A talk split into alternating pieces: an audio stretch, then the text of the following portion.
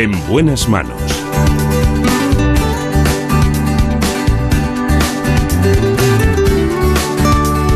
El programa de salud de Onda Cero. Dirige y presenta el doctor Bartolomé Beltrán.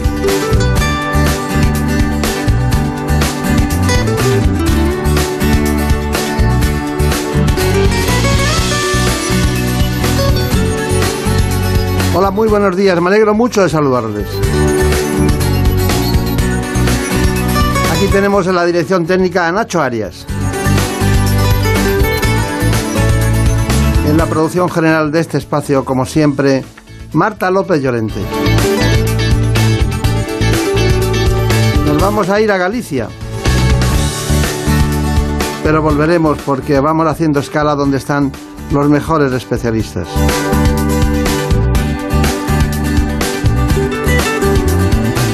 Queremos hablar en primer lugar del daño cerebral. Lo hacemos con el director médico del Hospital de Lugo, Carlos García Porrúa.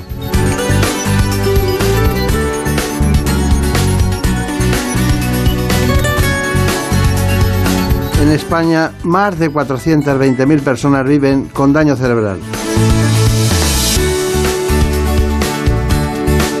El 78% de los casos, de estos casos, tienen su origen en un ictus.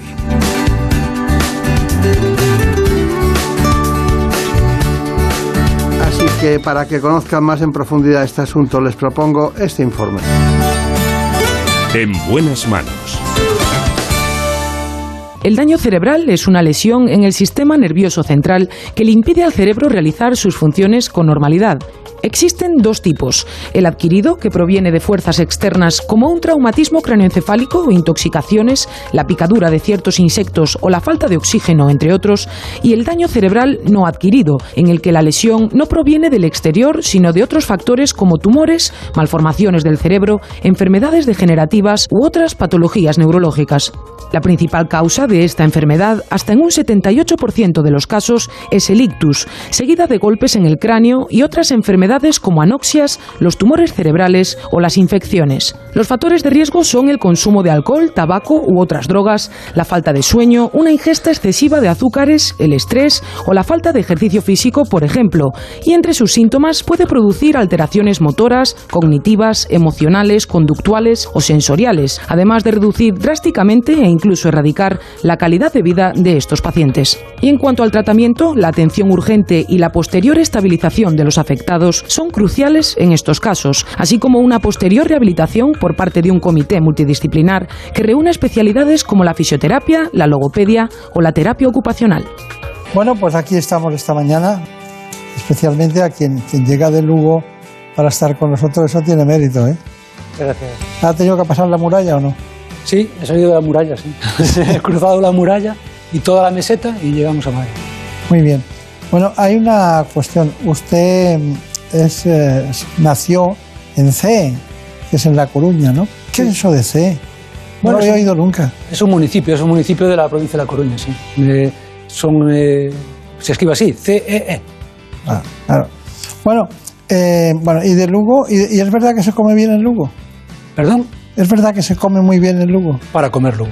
No le quepa la menor duda. Para comer Lugo, doctor Bertrán.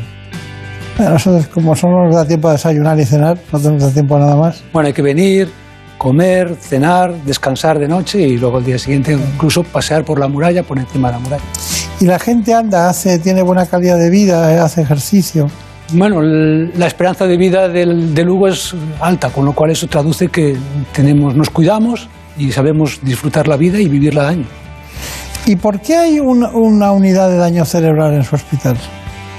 Bueno, eh, nosotros sí que habíamos detectado que hay unas personas que tienen, por desgracia, eh, daño cerebral y ese daño cerebral adquirido, que no se ha nacido con él, sino que se adquiere después a lo largo de la vida, pues fa- faltaba una oferta asistencial en cuanto a esa pos eh, fase de, de aguda de hospital y intentar pues ponernos en su recuperación, ¿no? un poco analizar qué lesión le produce ese daño cerebral, bien sea lesión cognitiva, bien sea lesión física, bien sea lesión emocional y digamos que elaborar un conjunto de especialidades para trabajar en eso y recuperar esos déficits. Entonces, bueno, en ese aspecto es en lo que nos centramos y nos enfocamos. Bueno, pues es el doctor García Porrúa, que es un gran especialista en reumatología, es el director del hospital. Cuénteme un segundo solo ¿Cómo se entiende?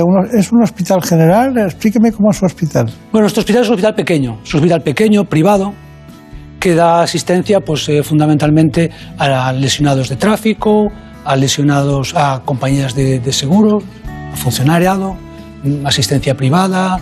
Pues, eh, Pertenece al Grupo Rivera Salud, ¿no? Pertenecemos al Grupo Rivera Salud y bueno, en Galicia en este momento ya somos tres centros Centro de Vigo, Povisa, Centro de Lugo, Polusa y en, eh, en Ferrol, el Hospital Juan Cardona. Está bien, está bien. Bueno, allí ha estado, ha estado nuestra querida compañera Brenda Almeida, ¿qué tal? Muy bien. buenos días, buenos días. Oye, esto, Cuéntanos quién es el especialista. Pues como ya han visto, hoy nos acompaña el doctor Carlos García Porrúa, que es el director médico del Hospital Rivera Polusa de Lugo. Es licenciado en Medicina por la Universidad de Santiago de Compostela e hizo la especialidad en reumatología en el Hospital Juan Canalejo de Coruña. Por otra parte, en el ámbito de la docencia, es colaborador con la Universidad de Santiago de Compostela, entre otras instituciones, y ha impartido numerosos seminarios y charlas tanto a nivel nacional como internacional.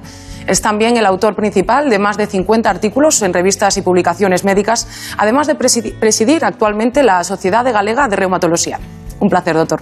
Muchas gracias. Pues nada, eh, ¿cómo dices, cómo dices llamas a reumatología tú? Reumatología. galego. lo dicen galego, claro. Como es de La Coruña también lo puedo decir así, de fácil. Bueno, vamos por partes. Eh, me interesa mucho saber cuándo es un eh, daño cerebral adquirido y cuándo es no adquirido. Bueno, fundamentalmente el daño cerebral adquirido es el que no nacemos con él. Nosotros nacemos sanos, sin daño cerebral, y eh, con el, a lo largo de la vida sufrimos una lesión que nos daña nuestro cerebro, nuestras estructuras encefálicas y nos causa una serie de, lesiones. Bien sea dependiendo de la localización, dependiendo de la severidad, pues en la esfera cognitiva, lo comentábamos antes, esfera física. En el daño cerebral adquirido eh, sería post eh, nacimiento. El daño cerebral congénito sería aquel que se sufre pues, fundamentalmente durante el embarazo la mujer. Sería que el niño, el feto, tiene una lesión anósica cerebral y ya nacería con daño cerebral. Sería un, niño que en su feto, en su, en su eh, crecimiento intrauterino, pues sufre alguna nosa que le produce el daño. Claro. Estamos hablando de todas maneras de algo que tiene una relación importante con trastornos eh, cerebrales que ocurren durante la vida, como puede ser el ictus, ¿no?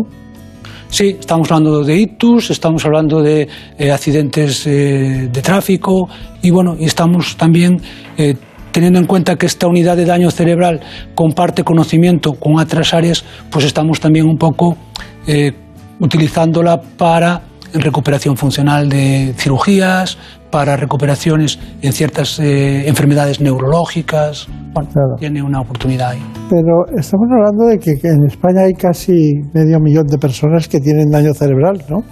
Entonces, eh, ¿cuál sería el paciente, el perfil del paciente eh, más generalizado que tienen ustedes allí para entender la diferencia que puede haber con el Centro de Parapléjicos de Toledo u otros lugares? Porque claro, de Lugo a Toledo hay mucha distancia, ¿no? Entonces, el que Galicia, incluso eh, personas que vivan en Asturias o tal puedan llegar hasta allí, porque también es una zona muy limítrofe, Lugo, en todos los sentidos, aunque es difícil llegar, ¿eh? Es difícil llegar. Sí, estamos mal comunicados. Sí.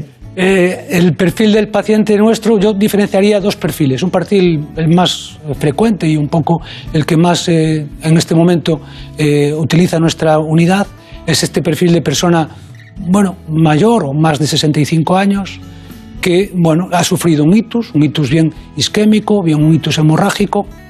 Eh, el, daño cerebral yo diferenciaría tres fases. ¿no? Una fase crítica, de repente yo estoy bien, pero tengo de forma súbita una lesión cerebral. Eh, en ese momento, en esas primeras 24 48 horas, mi vida corre peligro, yo me puedo morir. Ahí nuestra asistencia es eh, tener una UCI, tener una unidad de hospital agudo, Luego tenemos una fase aguda, que sería el área de hospitalización, donde nos vamos dando cuenta de cuáles son las lesiones que tenemos, ese daño cerebral que nos ha producido. Y ahí en esa fase aguda sería un poco, una vez visto que tenemos una lesión física, que no, no caminamos bien, que tenemos una, una, lesión en el habla, que no hablamos bien, tenemos una lesión que, que no estamos ágiles mentalmente, que no empatizamos con la sociedad, con, los, con nuestros eh, familiares, pues ahí es un poco en esa, fase post-aguda, que sería la fase subaguda o la fase de rehabilitación, cuando se incorporaría a nuestra unidad de daño cerebral. Y ahí, pues bueno, podríamos dar cabida a las personas de Asturias, a las personas de, del sur de Galicia, de León, bueno, sería un poco para todo aquel que se podía beneficiar. El otro perfil de otro paciente es un paciente más joven, que normalmente son o bien accidentes laborales o bien accidentes de tráfico. Los accidentes de tráfico, bueno, eh, yo creo que los automóviles han mejorado mucho, afortunadamente, y son menos frecuentes. Pero hay mucho accidente por esa zona. ¿eh? Bueno, tenemos unas curvas, unas carreteras con muchas curvas y bueno, nos gusta correr, los coches van seguros. Entonces, riesgo lo hay, riesgo lo tenemos. Pero bueno, de todas formas, estadísticamente creo que sí, creo que ha bajado el, el, la incidencia de accidentes de tráfico. Mm. En cambio, los accidentes eh, laborales siguen teniendo una incidencia alta. Es, bueno, eh, por desgracia no es frecuente, pero se ve, pues, el típica persona que está en el andamio que se cae, típica persona que se, en una obra, pues, eh, le da un, bueno, un golpe con un tractor, bueno, estas lesiones claro, claro. que por desgracia pues sí que también se beneficiarían de esa, de esa unidad. Está muy bien, no le falta de nada. Podríamos irnos ahora mismo, Brenda, podríamos irnos. No, mejor nos quedamos. Nos, nos quedamos porque tenemos que hablar con nuestro querido especialista, que además tiene, tiene sorna, tiene, tiene profundidad él. Porque claro, García Porrúa eh, es un hombre muy pacífico, muy tranquilo, le encanta vivir en Lugo, le encanta lo de la muralla, le tiene loco. Y el paseo por los faros seguro que también. Sí, el paseo por los faros de, de la zona de Finisterre pues también me encanta. Sí. Pues tenemos muchas preguntas. A ver, ¿cuál es la siguiente? Una cuestión por la que nos han preguntado es por el papel de la familia en este tipo de pacientes con daño cerebral. Nos pregunta si existe alguna guía o alguna pauta para que sepan cómo afrontar la situación.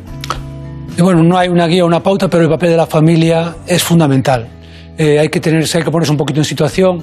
Cuando un familiar nuestro eh, ha sufrido un daño cerebral adquirido, un ictus, bueno, al final lo que, te, lo que nuestro familiar es una persona que no se mueve bien, que no camina bien, que no habla bien, es otra persona, nos lo han cambiado. Y aparte de habernoslo cambiado, nosotros tenemos que convivir con él y tenemos que integrarlo en nuestra familia y tenemos que integrarlo en nuestro domicilio y en nuestro domicilio hay escaleras, en nuestro domicilio pues hay unos, una serie de, bueno, baño alto, una serie de, cosas y nosotros tenemos que hacernos cargo de que no es una persona a la que le podamos exigir como antes. No me puedo enfadar con mi familiar que tiene un ictus y que no me responde rápido o que es más torpe. Yo sí que tengo que intentar integrar eso, ayudarle y siempre escucharle y darle tiempo. La persona con daño cerebral es una persona que necesitamos integrarla, considerarla como una persona normal y darle tiempo, darle tiempo porque ella poco a poco se va a, su, a superar y eso es el estímulo que tiene para superar, no, no aturrullarlo ¿no? en ese sentido. Nosotros le damos a usted tiempo también, ¿eh? Gracias. vamos a ver, vamos a meternos en el, en el, en el problema. Pues, el caso de Carlos. Para empezar, les vamos a presentar a Carlos, como bien dice el doctor Beltrán, que hace nueve meses sufrió un ictus que le dejó secuelas muy graves. Olvidó cómo caminar, hablar, comer y muchas otras funciones de la vida cotidiana. Ahora, tan solo unos meses más tarde, hemos tenido la suerte de conocerle para mostrarles lo rápido que avanza su recuperación. Vean. Él es Carlos. Hace tan solo unos meses comía tranquilamente en la cocina de su casa cuando de repente sufrió un ictus. Hostia, esto, ¿qué, qué, qué, qué me pasa? ¿Qué me pasa? Estaba casi quieto, quieto. Con mucha dificultad consiguió llegar a la habitación donde su mujer, que se encontraba durmiendo, se despertó al escucharlo caer. Inmediatamente llamó al 061. Esa está Papalú. Tras seis días ingresado en el hospital, recibió el alta médica.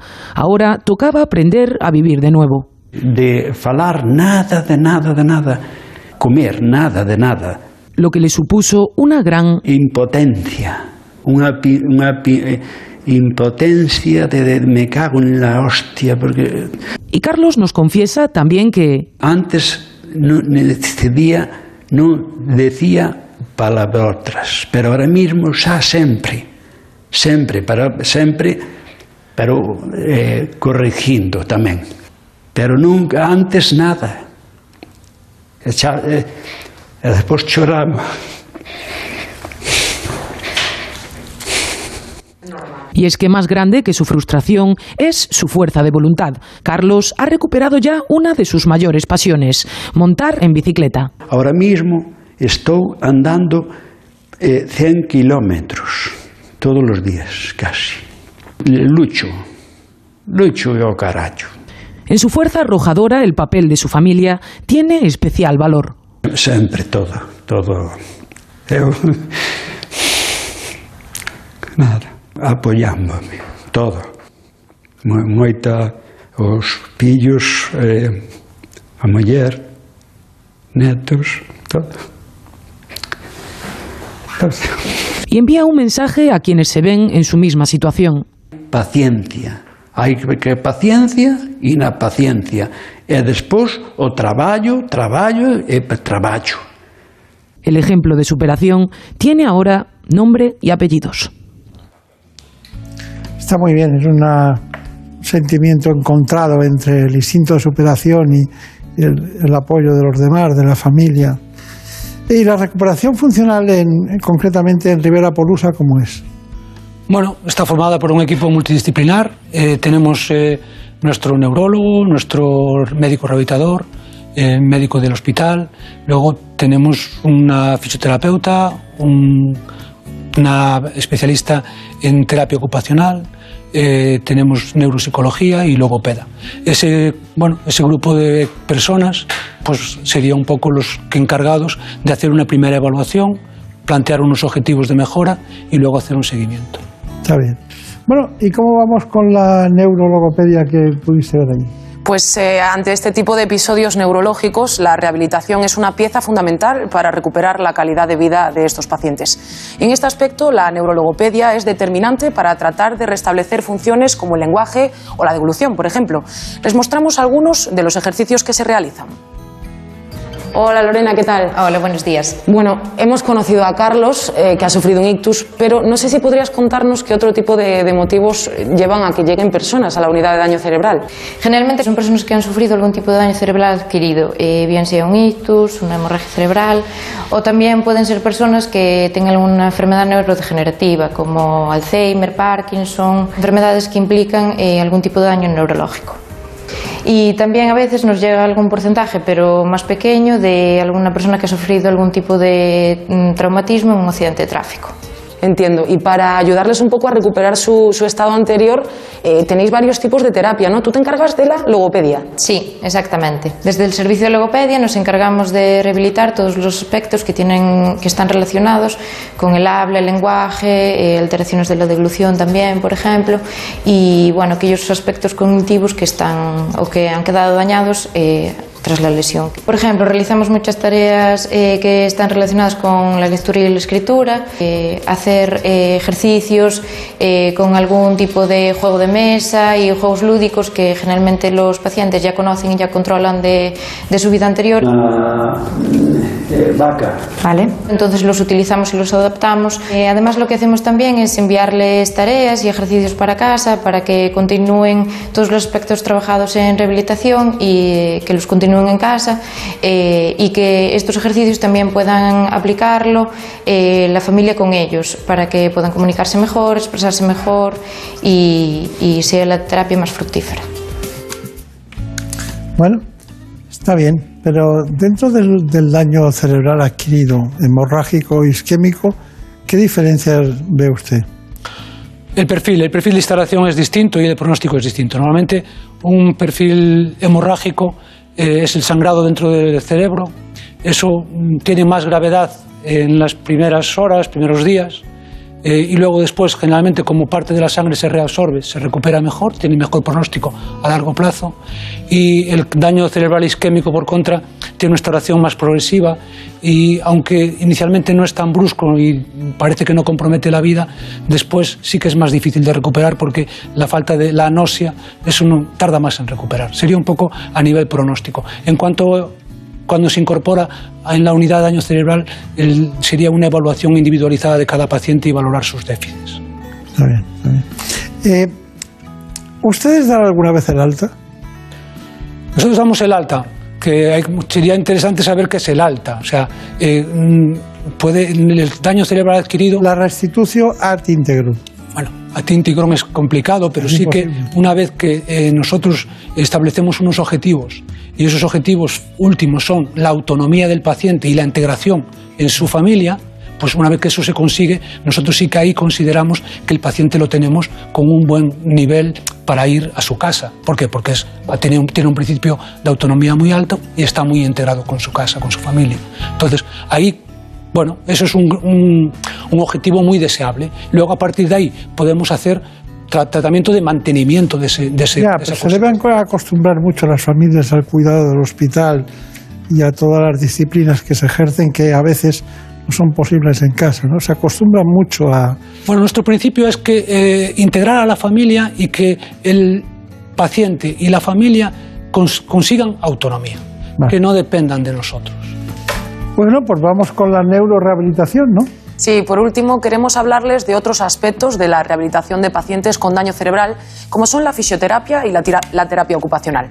En ambos casos, el principal objetivo es tratar de devolver a los pacientes el mayor grado de funcionalidad e independencia posibles. Aparte de la terapia logopédica, también trabajamos en otros campos, como es en el de la fisioterapia. En todo lo que es la terapia física, eh, nos dedicamos a restablecer las, las disfunciones que, han, que el paciente ha sufrido, tanto a nivel sensitivo como a nivel motor. Lo que más le importa al paciente es recuperar todo lo que es el movimiento de su cuerpo, recuperar fuerza y sobre todo la recuperación de la marcha. Al final los pacientes quieren volver a caminar, tener su independencia y, y, su vida diaria.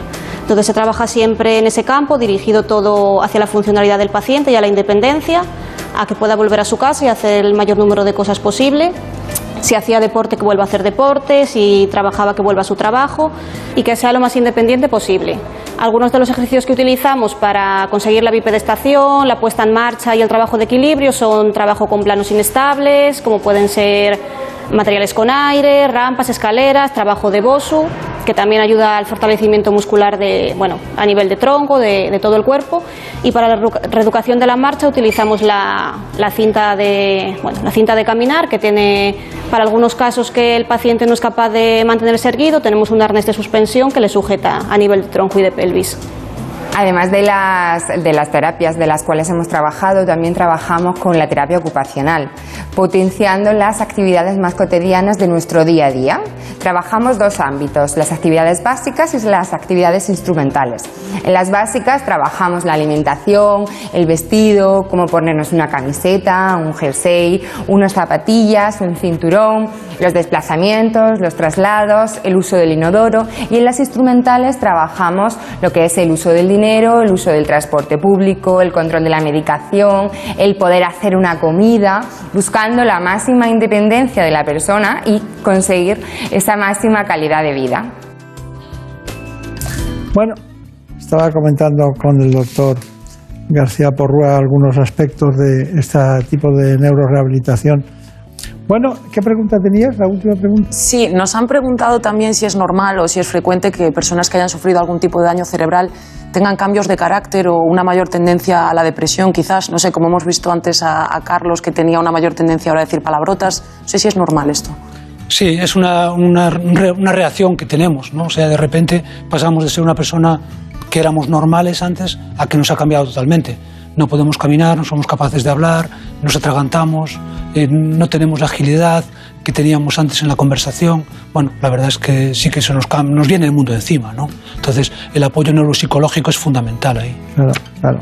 Bueno, ¿cuáles son sus conclusiones de todo lo que hemos hablado y sobre todo de su actividad como director y responsable del área también de daño cerebral en el Hospital Libre de Salud de, de Lugo?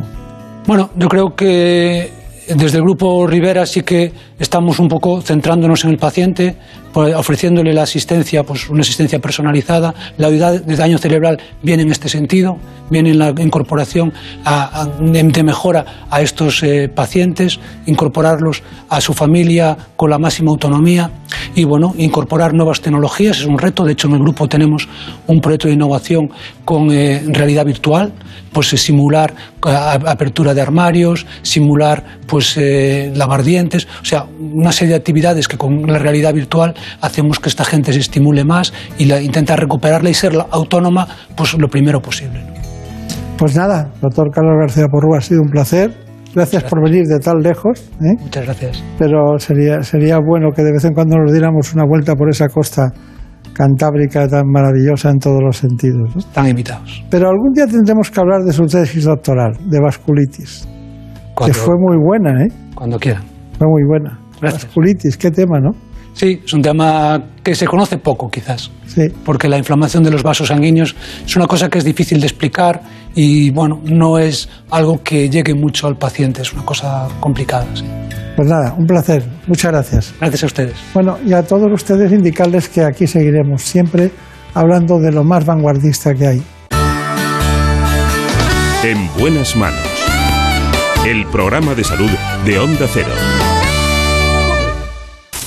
Es lógico. Murprotec, empresa líder en la eliminación definitiva de las humedades, patrocina la salud en nuestros hogares.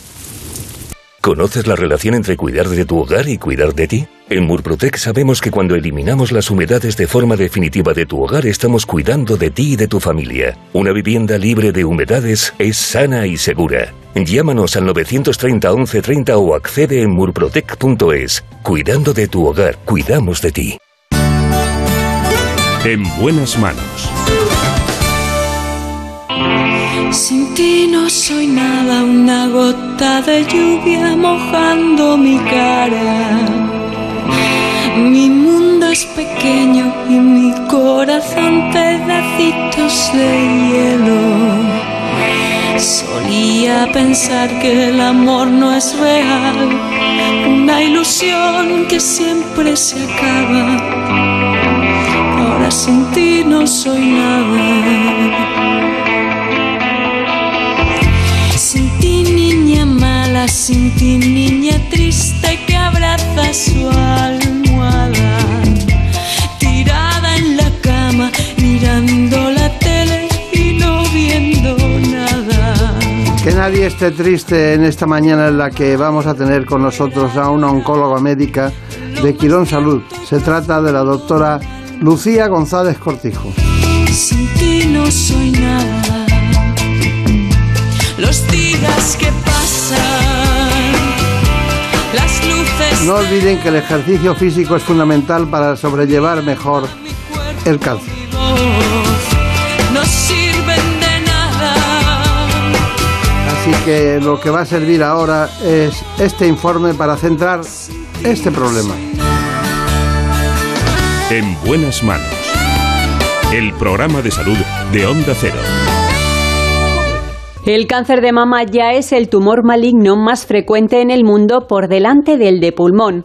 Cada año se detectan en España más de 33.000 nuevos casos, y aunque la edad más frecuente de diagnóstico sigue siendo por encima de los 50 años, entre un 5 y un 10% se da en menores de 40, un hecho que puede estar motivado por la mutación de ciertos genes y por algunos síndromes hereditarios. Para detectarlo precozmente existen los programas de cribado, con una técnica radiológica, la mamografía, que permite detectar lesiones cuando los tumores aún están en etapas iniciales. Por este motivo es importante someterse a esta prueba a partir de la cuarta década de la vida o antes si hay antecedentes familiares. La buena noticia es que gracias a la investigación, a los avances diagnósticos y terapéuticos y a una mayor concienciación social, nueve de cada diez pacientes sobreviven a la enfermedad cinco años después del diagnóstico. Por eso esperamos en esta mañana en la que queremos que ustedes comprendan algo que es esencial y que pasa muy desapercibido. De vez en cuando los médicos eh, recomendamos no haga esto, no haga lo otro, se prohíben cosas que son muy habituales, que te prohíban, y de repente dicen, tiene que hacer ejercicio físico. Esto no es un asunto menor hoy, no es un asunto menor. Es un tratamiento con tanto valor como los demás, en pleno desarrollo, gracias a especialistas como Lucía González Cortijo, que trabaja diariamente en un hospital de referencia en este ámbito, la oncología, la oncología médica. Bueno, allí también ha habido grandes especialistas, pero ella es la responsable en este momento de esa área de oncología médica. Así que, por favor, Marina Montiel, ¿nos cuentas quién es exactamente la doctora? Por supuesto, hoy nos acompaña la doctora Lucía González Cortijo. Es oncóloga y jefe del Servicio de Oncología Médica del Hospital Quirón Salud Madrid. Gran defensora del cuidado de la salud en la mujer, es fundadora y presidenta de la Fundación La Vida en Rosa, que nace de un proyecto inicial llamado Corre en Rosa, cuando en 2015 se organiza un grupo de entrenamiento para pacientes con cáncer liderado por el mítico Ramiro Matamoros. Corre en Rosa ha supuesto la incorporación al deporte de muchas pacientes con cáncer y la doctora nos lo contará esta mañana. Bueno, pues eh, dígame, relación entre, porque mm, primero, vamos primero con la otra pregunta, con el cáncer. ¿Está creciendo el cáncer de mama? Eh, sí, el cáncer de mama está aumentando eh, en la población global y en la población joven. Y son básicamente dos motivos que lo explican. El primero, eh, que tenemos una población más envejecida y el cáncer es una enfermedad fundamentalmente de gente mayor.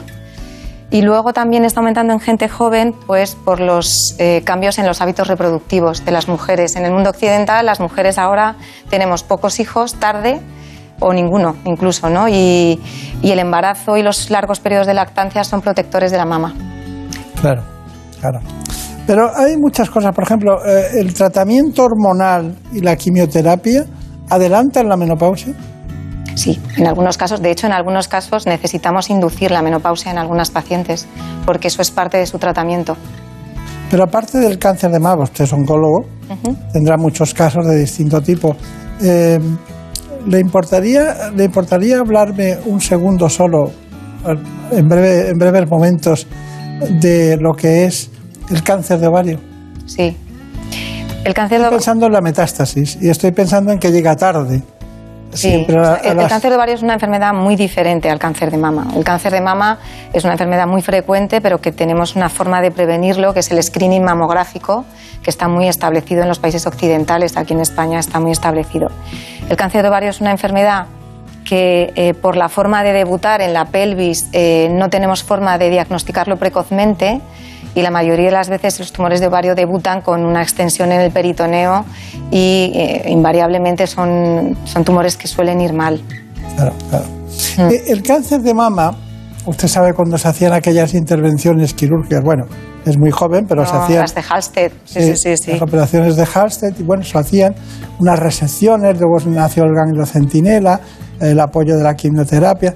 ¿Cuáles serían los hitos más importantes del cáncer de mama para Muchos, usted? muchos. Quirúrgicamente hablando, empezando por ahí, muchos. O sea, eh, clásicamente es verdad, todos hemos, todos los médicos, los que hemos hecho oncología, tenemos todavía alguna paciente con una mastectomía de Halsted ya modificada, porque las antiguas eran tremendas, en las que, bueno, pues no solo se extirpaba la mama, se extirpaban todos los músculos pectorales, incluso, incluso la clavícula en algunas pacientes. Eran unas mutilaciones tremendas. Y el mayor avance yo creo que fue eh, gracias a, a Fisher, que, fue, que, era, que era, un- un- era, era cirujano, pero se dio cuenta de que en muchas ocasiones, por más cirugía que se hiciera, las pacientes no se curaban, porque recaían igualmente. Y pensó que tal vez el problema no era local, sino que era sistémico. Una enfermedad. Y el cáncer mama efectivamente es una enfermedad sistémica. El, el cáncer mama es una enfermedad que incluso tumores pequeñísimos, incluso indetectables por mamografía o por resonancia, pueden estar diseminados al diagnóstico. Claro, claro, claro. Bueno, después eh, la pregunta sería, ¿qué lleva ese tratamiento que no se compra en la farmacia, que es el ejercicio físico para ayudar a mejorar la curación de muchas mujeres que tienen cáncer? ¿Cuál sería el retrato robot de la mujer? Porque hay algunas que tienen el problema genético, ¿no? Y ahí eh, te encuentras ya un stop importante, ¿no? Pero, ¿qué diríamos de El ejercicio eh, bueno, es bueno para todos, independientemente del cáncer o del no cáncer, eso está claro, ¿no? El ejercicio es bueno y yo siempre digo que si se metiera en una pildorita los beneficios del ejercicio, ¿no? Tanto físicos como psicológicos, eh, se haría mi- multimillonario el que lo inventara, ¿no? Porque son beneficios impresionantes. O sea, que estamos en lo mismo, usted y yo. Absolutamente. Es barato, es barato, es, es fácil de hacer, es universal. O sea, se puede, hay mu- multitud de, de deportes que hacer. O sea, que uno se va a Decathlon y puede escoger lo que quiera. O sea, no hay excusas para hacer- ejercicio, está, bien. claro. En cuanto al cáncer, y particularmente el cáncer mama, que es donde más estudiado está, El ejercicio beneficia en tres aspectos importantes. Uno, eh, en la prevención. O sea, se ha visto que, las personas que hacen ejercicio tienen menos riesgo de cáncer. Eso se ha visto en, deportistas de élite, hasta en un 40% disminuye el riesgo de padecer cáncer, que es brutal. Luego, en las pacientes ya diagnosticadas de cáncer y que están con su tratamiento, mejora la tolerancia al tratamiento y mejora su calidad de vida. Y por último, el ejercicio disminuye el riesgo de recaídas en cáncer de mama. Eso ya está demostrado, hay un par de estudios que lo avalan y, por eso, vamos, yo lo recomiendo tanto como la prescripción de un, de un tratamiento. Lo que pasa es que es es complicado prescribir el ejercicio. Y es por eso yo creé Corren Rosa, ¿no? porque yo, eh, que ya hace años sabía lo importante que era, ya, tenía, ya estaba estudiando porque me interesaba mucho el tema, empecé a estudiar los beneficios del ejercicio, no había manera de conseguir que las pacientes por sí solas fueran a correr, o a correr o a hacer cualquier ejercicio, porque siempre había una excusa. Claro. Eh, ¿Usted cuánto ejercicio hace a la semana? Menos del que quisiera. Pues bueno, yo corro un par de días por semana, y, y bailo. Entre media y una hora, ¿no? Una hora larga, más de una hora. Más de una hora. Y bailo flamenco también. Bueno. O sea, un día a la semana. No, hay que engañar al cerebro para seguir haciendo un ejercicio. Me gustaría hacer más, pero bueno, es imposible con bueno. las, los horarios. De, dicho todo esto, eh, yo recuerdo un estudio, a lo mejor hace 10 años, 12 años, de Harvard, que hablaba de que las mujeres con cáncer de mama, puestas con el mismo tratamiento una serie de grupos, no recuerdo cuántos miles eran, las que hacían ejercicio tenían un índice de curación del claro. 30% superior a las demás. Sí, sí, sí. Y entonces, ¿eso ha ido progresando? Sí, sí, sí. De hecho, hay un estudio ya randomizado con un seguimiento largo que efectivamente eh, las pacientes que hacen ejercicio, ojo, controlado y supervisado, es muy importante que no sea que, que bueno que, que, esté, que una mujer salga cada día a hacer una cosa. El ejercicio tiene que ser supervisado y controlado, es mucho mejor. Eh, por especialistas que los hay en ejercicio físico y luego ya cuando las pacientes están entrenadas pueden hacerlo por sí solas, ¿no? Pero sí que es cierto que ya ha demostrado que disminuye el riesgo de recaídas y aumenta la supervivencia.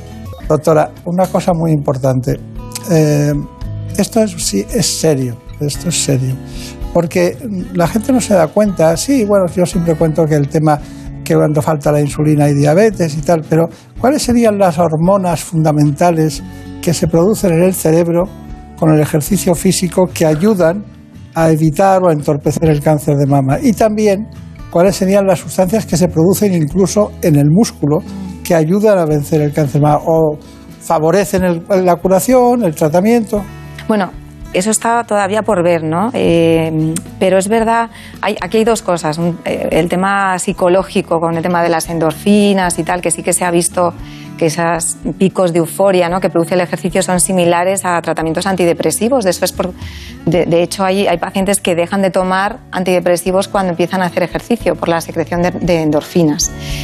En cuanto al tema de la secreción del músculo, esto es un trabajo muy bonito que se publicó en el New England Journal of Medicine. Además, lo publicó en español Alejandro Lucía, que es el mayor experto en ejercicio de este país. Con el ¿Se que llama Lucía? Se apellida Lucía y estamos haciendo un trabajo juntos en, en Quirón.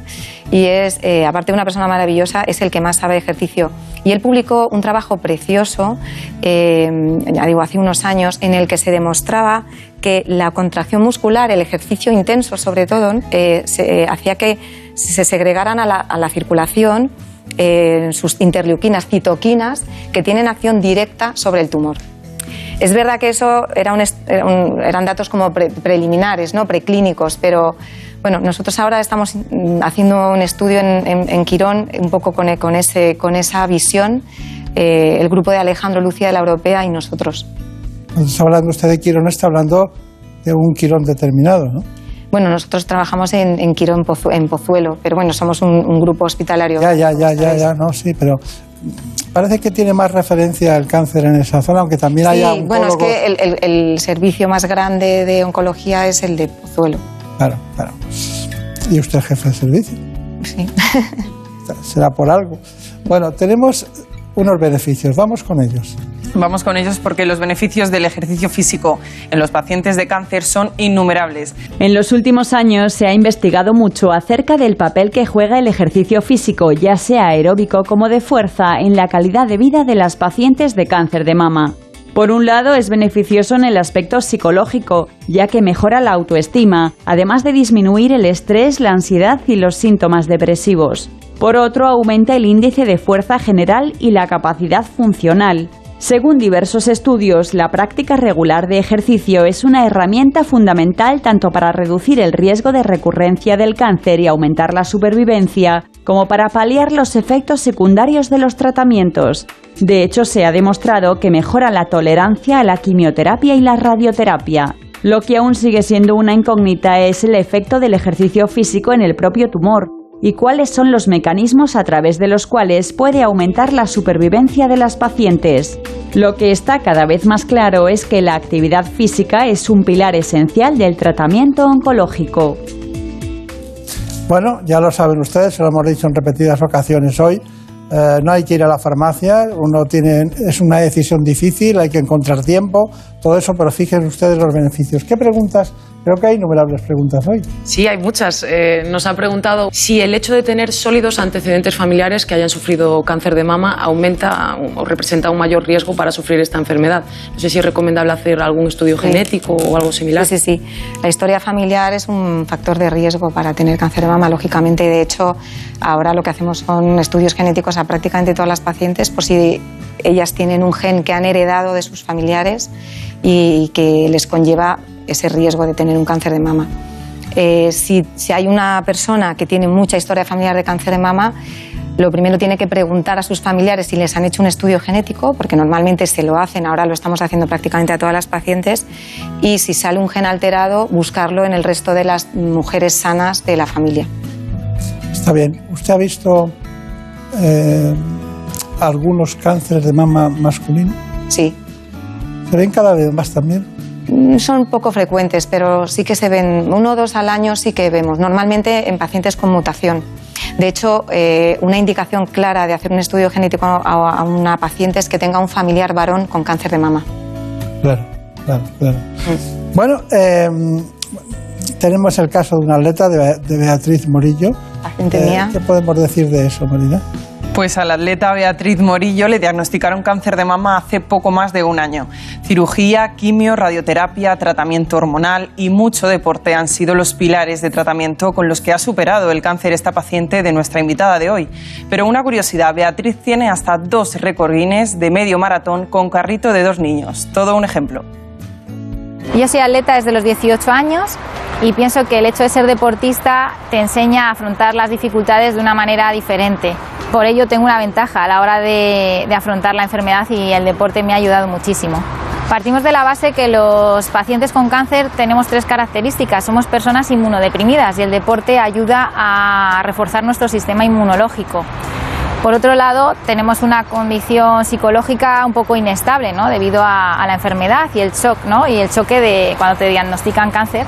El deporte ayuda, ¿no? A, eso, a socializar, a sentirte mejor mentalmente, a quitar la apatía, o sea que es perfecto. Y por otra parte, algo imprescindible es preservar la masa muscular cuando estamos en tratamiento con quimioterapia, pues ayuda a que esa masa se preserve y a que seas autónomo, puedas realizar todo por ti mismo y no dependas de nadie y que seas una persona fuerte y activa.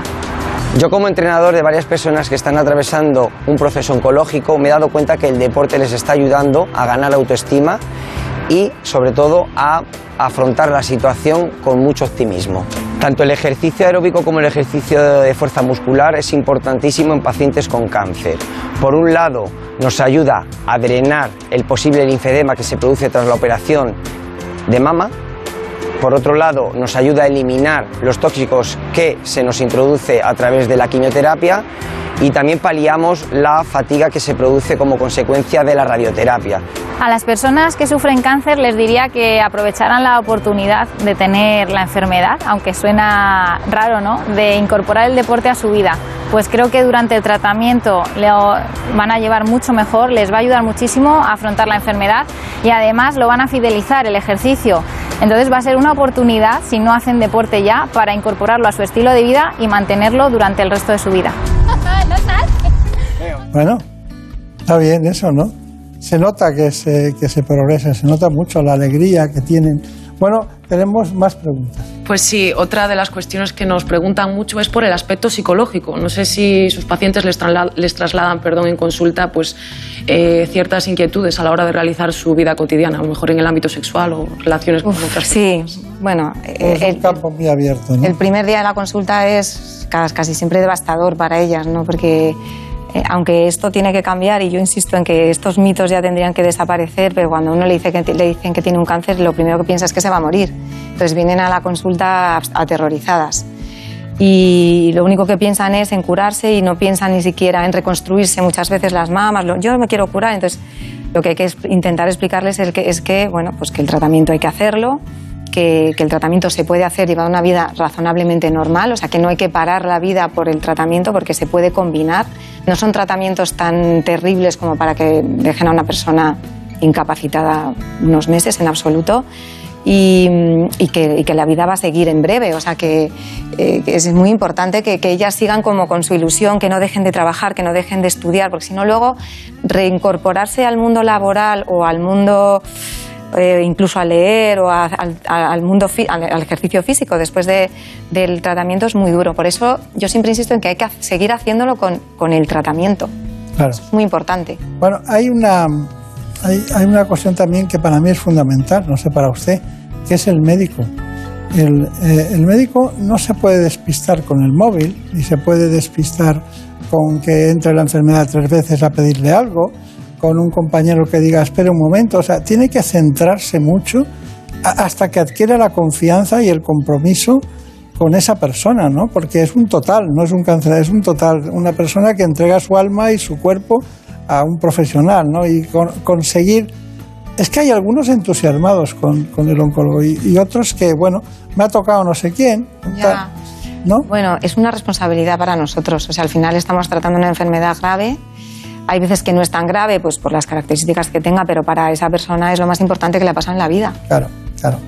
Bueno, eh, pero usted sí que se mete en, en el tema. Bueno, yo me voy a correr con ellas y hago de todo. Ahora lo vamos a ver, vamos a ver, Marina.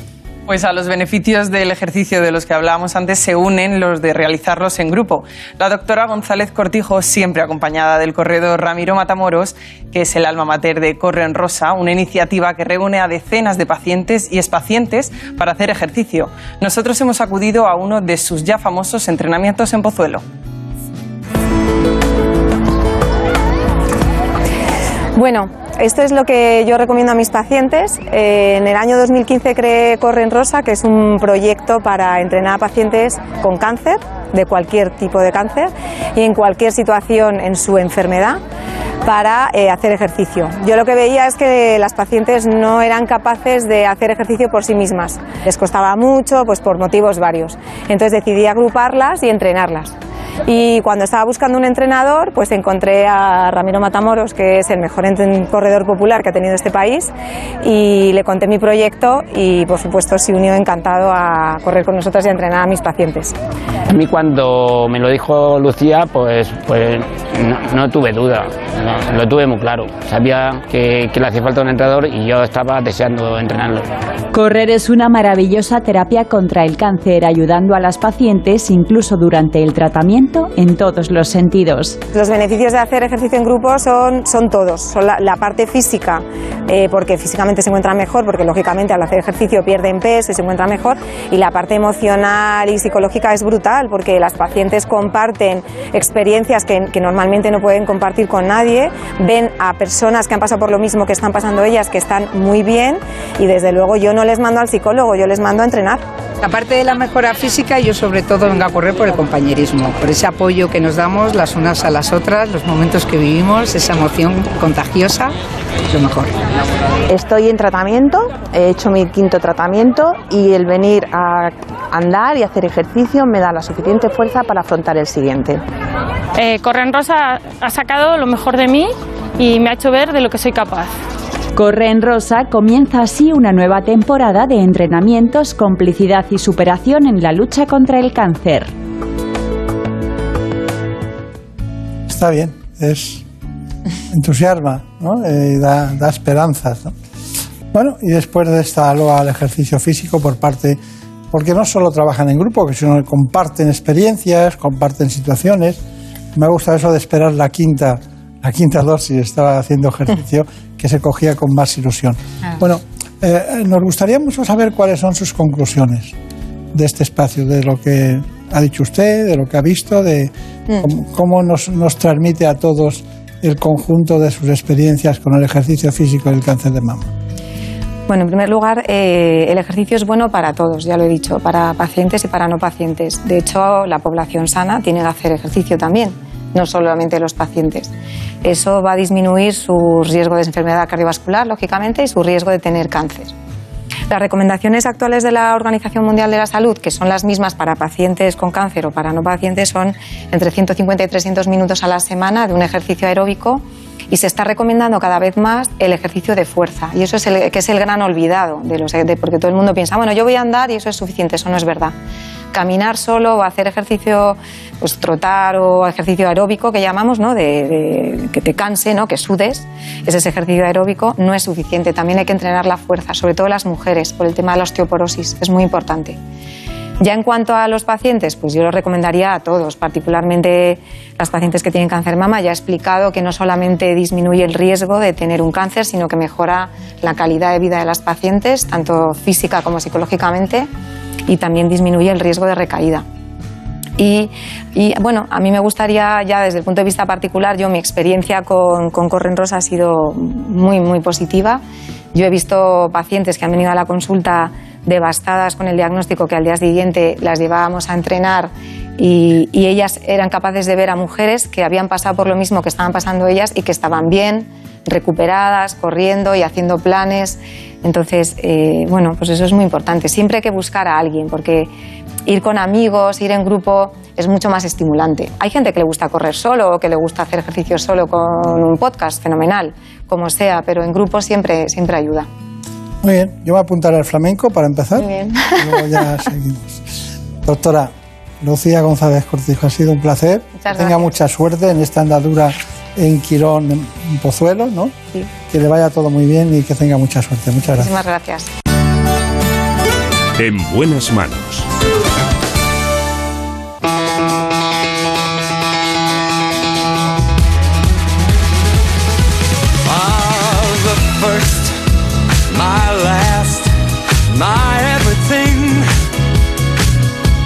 Dejar enseguida con un huracán de noticias que han fabricado nuestros compañeros en este último tramo de esta hora.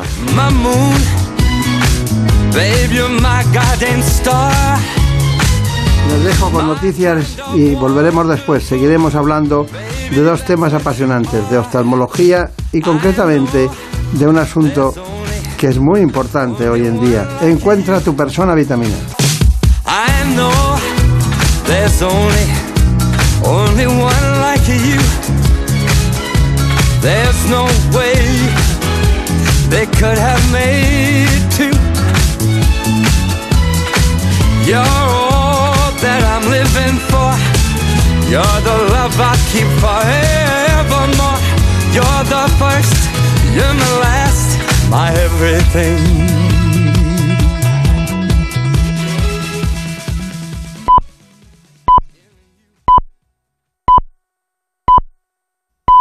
Son las 5, son las 4 en Canarias.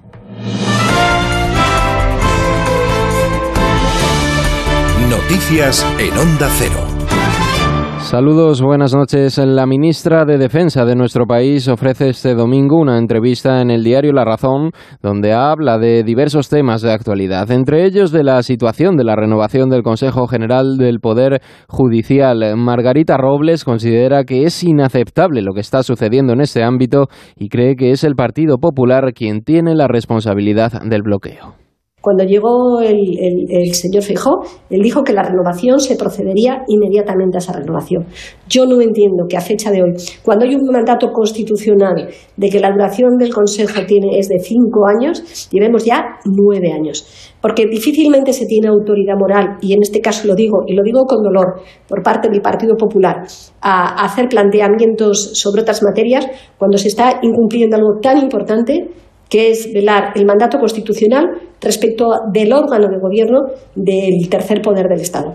Desde la oposición lo que se critica al gobierno es la intención de los socialistas de apoyar a Esquerra Republicana de Cataluña tras la ruptura del gobierno de coalición. El presidente del Partido Popular asegura que Pedro Sánchez se está aprovechando de la descomposición del independentismo. Critica que el presidente del gobierno se apoye en partidos que no creen en el Estado que ante la descomposición de, del independentismo catalán, el presidente Sánchez prefiera apuntalar el independentismo catalán que apostar por el constitucionalismo en Cataluña y en el resto de España. Esto mantiene una línea coherente de apoyarse en partidos que no creen en el Estado y apoyarse, como diría el portavoz de Esquerra Republicana en el Congreso, apoyarse en partidos a los que España les importa un comino. Las palabras de Alberto Núñez Feijó mucho tienen que ver con la decisión que ha tomado el primer secretario del PSC en Cataluña. Salvador Illa ha tendido la mano a Esquerra Republicana para negociar los presupuestos de la Generalitat del próximo año. Para Illa, el escenario político tras la ruptura del gobierno requiere sentido común para garantizar la estabilidad. Onda Cero Barcelona, Jaume Más el secretario general del PSC extiende la mano para pactar los presupuestos con Esquerra, aunque no sea la primera vez que se le rechaza. Ofrecí el 27 de agosto eh, un acuerdo para hacer un presupuesto amplio, con amplia base, un presupuesto, diría, de, de país. Lo reiteré, este ofrecimiento en ambas ocasiones fue rechazado. Bueno, yo no sé si las circunstancias harán replantar este rechazo y yo me mantengo donde estaba. Y le asegura que no es hombre de volantazos y por eso está dispuesto a negociar. Además cree que a corto y medio plazo van a construir una alternativa al gobierno actual. Y seguimos en política porque Vox celebraba este sábado la fiesta de su partido en la que intervenía Santiago Bascal. El líder de la formación restaba importancia al episodio de insultos machistas que los estudiantes del Colegio Mayor de Madrid dirigieron contra alumnos de otro centro. En una España en la que los diputados en el Congreso acaban de decir que los menores pueden hormonarse a partir de los 12 años. En una España en la que se dice que las niñas pueden abortar sin el consentimiento de sus padres. En esa España, ¿cuál ha sido el debate estos días? Las tonterías y las frases vergonzosas de unos adolescentes inmaduros en un colegio mayor. Y llaman a todas las televisiones y a la Fiscalía. ¿Qué lección han dado las niñas del Colegio Mayor. En deportes, la octava jornada de Liga nos deja los resultados del sábado. Almería 3, Rayo Vallecano 1, Getafe 0, Real Madrid 1, Sevilla 1, Atlético de Bilbao 1 y Atlético de Madrid 2, Girona 1. Además del fútbol, este domingo se celebra en apenas dos horas la carrera del Gran Premio de Japón de Fórmula 1. Max Verstappen podría ser campeón del mundo si, entre otras opciones, ganara la carrera y, e hiciera la vuelta rápida. El neerlandés sale desde la pole, seguido de Charles Leclerc y del español Carlos Sainz. Si queremos batir a Max, sabemos que en seco y, en carrera él va muy rápido. El Red Bull cuida mejor los neumáticos, ya lo hemos empezado a, ver un poco en, los libres 3, que igual en ritmo de carrera tienen un poco más. Así que igual una carrera mixta de estas que pasa un poco de todo y ahí nos podamos aprovechar. Pero va a estar, estamos los tres ahí muy, muy cerca los unos de los otros, así que va a estar, va a estar apretado pase lo que pase. Hasta aquí la información. Actualizamos en 55 minutos cuando sean las 6, las 5 en las Islas Canarias. Ya saben que pueden mantenerse informados en todo momento en nuestra página web. Síguenos por internet en ondacero.es.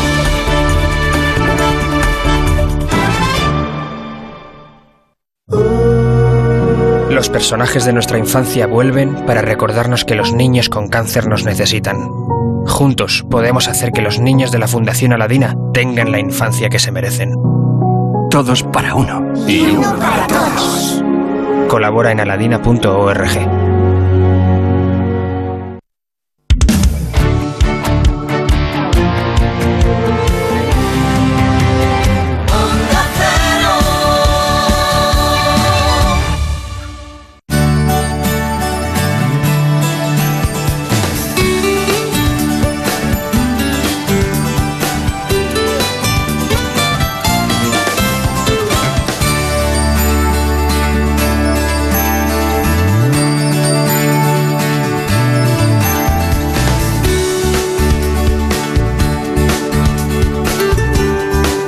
En buenas manos.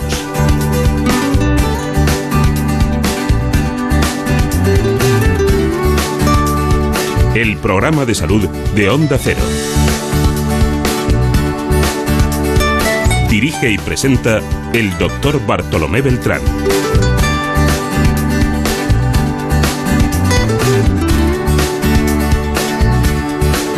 Seguimos adelante en la segunda parte del programa. Ya saben ustedes que hoy nos toca ver las cosas claras, pero siempre con el alma al aire. He robado el alma al aire para dártela en este suspiro.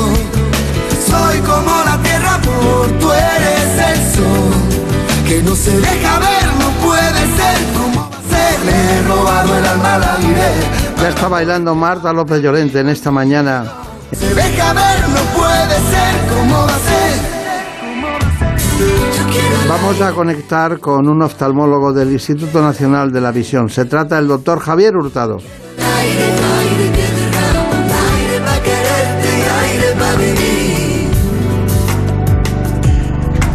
Tengo miedo a un alma fría. Anda, se acaba de levantar Nacho Ares y también baila.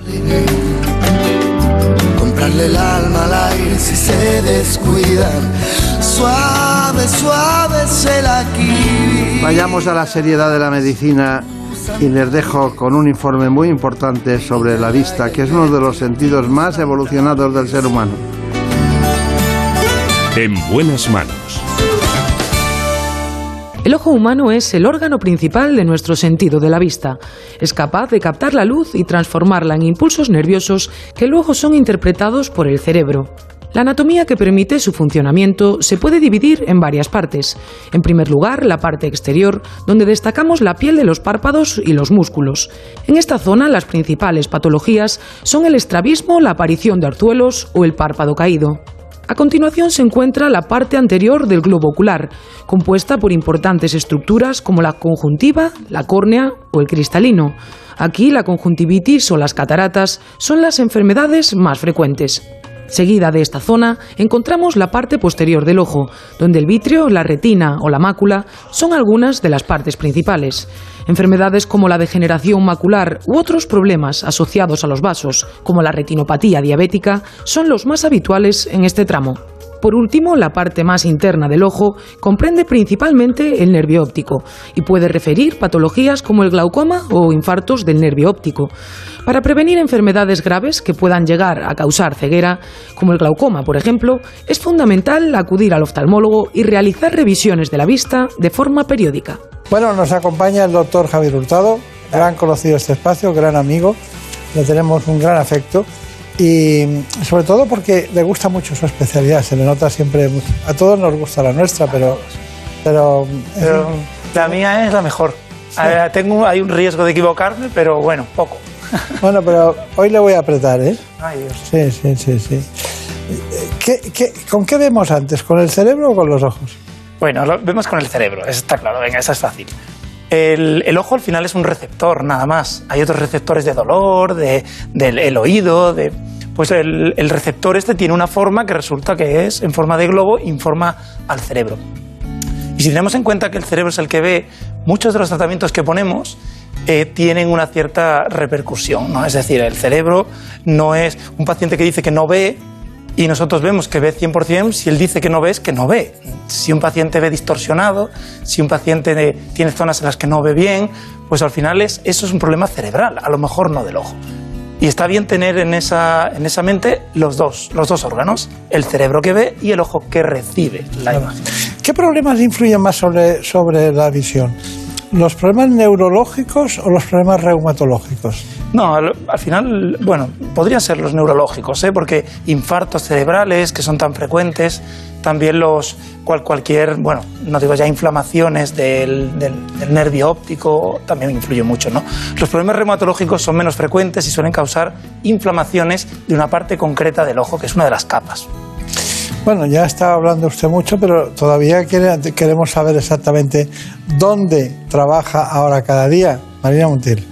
Bueno, pues yo creo que al doctor Javier Hurtado todos le conocen, es oftalmólogo y trabaja desde hace pocas semanas en el Instituto Nacional de la Visión de Madrid, clínica de la que es cofundador. Bueno, pues sí. es un nuevo proyecto muy ilusionante. Muy Bueno, con el currículum que tiene, al final nos hemos quedado con el Centro Nacional de la Visión. Bueno, pues, pues no está Lo mal. principal. Lo de, lo de Nacional tiene un toque, ¿eh? A mí, yo- a mí siempre me ha gustado lo patriótico, entonces, oye, que sea nacional siempre es bueno. No, cualquier cosa que está en España es nacional. Sí, sí, sí. O sea que no hay que engañar a nadie con eso. Bueno, hay una, una cuestión, es que antes de dar paso a lo que son las enfermedades de la visión, me gustaría saber cuáles son las principales causas de ceguera. Ay, pues en el mundo depende de dónde nos pongamos, hay unas causas u otras. La principal va a ser la catarata, la principal causa de ceguera. Después va a ir el glaucoma y luego la degeneración de la mácula. ¿Qué son? Pues problemas de envejecimiento de distintas partes del ojo. Una, la catarata, irá enfocada al, al cristalino, la lente que tenemos dentro del ojo. Otra, que es el glaucoma, es la presión más alta de lo normal dentro del ojo. Y luego la- el envejecimiento de la retina. Esos son los tres principales. Pero luego la causa más importante de discapacidad visual es no tener gafas. Claro, si yo estoy en un país del tercer mundo donde yo las mías no las saco, Morgan, pero eh, si estoy en un país del tercer mundo donde no tengo disponibilidad de gafas y tengo seis dioptrías de miopía, soy un ciego legal, digamos. Eso es una parte muy prevenible. Claro, claro. ¿Hasta qué edad se puede conducir? Pues, eh, pues no lo sé, supongo que dependerá un poco de las condiciones, de cumplir los requisitos. Eso. Los requisitos son tener más del 50% de visión en el mejor ojo. Es un requisito bastante bajo. Uno puede no tener un ojo y tener un 50% de visión en uno, en el otro, y poder conducir. Yo en esos coches no me monto, ¿eh? Yo no sé lo que hay por ahí, pero bueno, pero que se puede. Luego, gente mayor, pues por reflejos o por otros problemas neurológicos, pues que ya dices, mira, creo yo que lo mejor es que no conduzcan. Pero del tema de la visión no suele ser muy restrictivo. Eh, Y aparte que mucha gente cuando vas en el coche y son más de 80 años y tal, y lo conducen, parece que tienen más interés en demostrar que lo conducen bien, ¿no? Y, y- y todavía hay más riesgos, ¿no? Yo que con mi suegra voy agarrado, pero ella se ríe.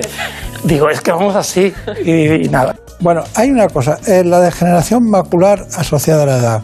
¿Se puede parar la progresión En de la edad? no.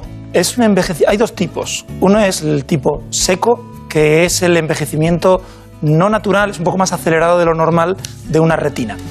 La retina está funcionando mucho, tiene mucha actividad metabólica y eso genera muchos residuos. Esos residuos, si no se eliminan bien, pues se quedan acumulados en la retina. Eso es como si yo tengo, yo tengo 70 años, pues mi retina tiene 80. Eso es. Esa es la degeneración macular seca. Tengo la retina más envejecida de lo normal. No se puede em- eh, rejuvenecer la retina. Podemos hacer que progrese al mismo ritmo que el envejecimiento natural del paciente. Pero luego hay una parte de aceleración, que es cuando se transforma en líquida, cuando aparece, aparecen unos vasos que, bueno, que distorsionan totalmente la retina. Si mi retina debería estar así y está así curvada, pues veo totalmente torcido. Las imágenes las veo más gordas o más delgadas y eso requiere inyecciones de unas sustancias especiales dentro del ojo. Están especiales. Que es además donde más está Inyecciones que hay una lucha en el mercado Ah, increíble. A americanos, alemanes, ingleses ahí luchando a ver si... Porque es, un- es una enfermedad muy prevalente y estos fármacos en general son caros, son caros. Entonces, bueno, pues ahí en esto hemos visto... Pero con- servirán, ¿no? Sirven para algo. Sí, sí, sí. Ante- antes de, de las inyecciones los pacientes perdían visión todos. Y con esto la mayor parte, digamos que se estabilizan y algunos ganan. Claro. Pero, hombre, no ¿Y usted, ¿y usted cree que con antioxidantes podría ayudar? Los antioxidantes han demostrado cierta efectividad en pacientes que tienen un cierto envejecimiento de la mácula, no, en un, no como una prevención a toda la población y no en pacientes que tienen un grado leve. Entonces sí, antioxidantes en forma de dieta mediterránea, que es lo más fácil, o bien con suplementos vitamínicos. Claro. El alcohol será horrible para eso. El alcohol en general no, y el tabaco. El tabaco, sobre todo, a todos los pacientes que tienen degeneración de la mácula, hay que recomendarles que se protejan del sol, porque el Claro. sol envejece la, la piel y también el ojo, y que dejen de fumar. Muy bien, muy bien, muy bien. ¿Nos cuentas un poco cómo sería la consulta, la primera consulta que llega al oftalmólogo? Pues sí, porque hemos acudido a la nueva consulta del doctor Hurtado en el Instituto Nacional de la Visión para conocer la exploración básica que se puede realizar a cualquier paciente en oftalmología.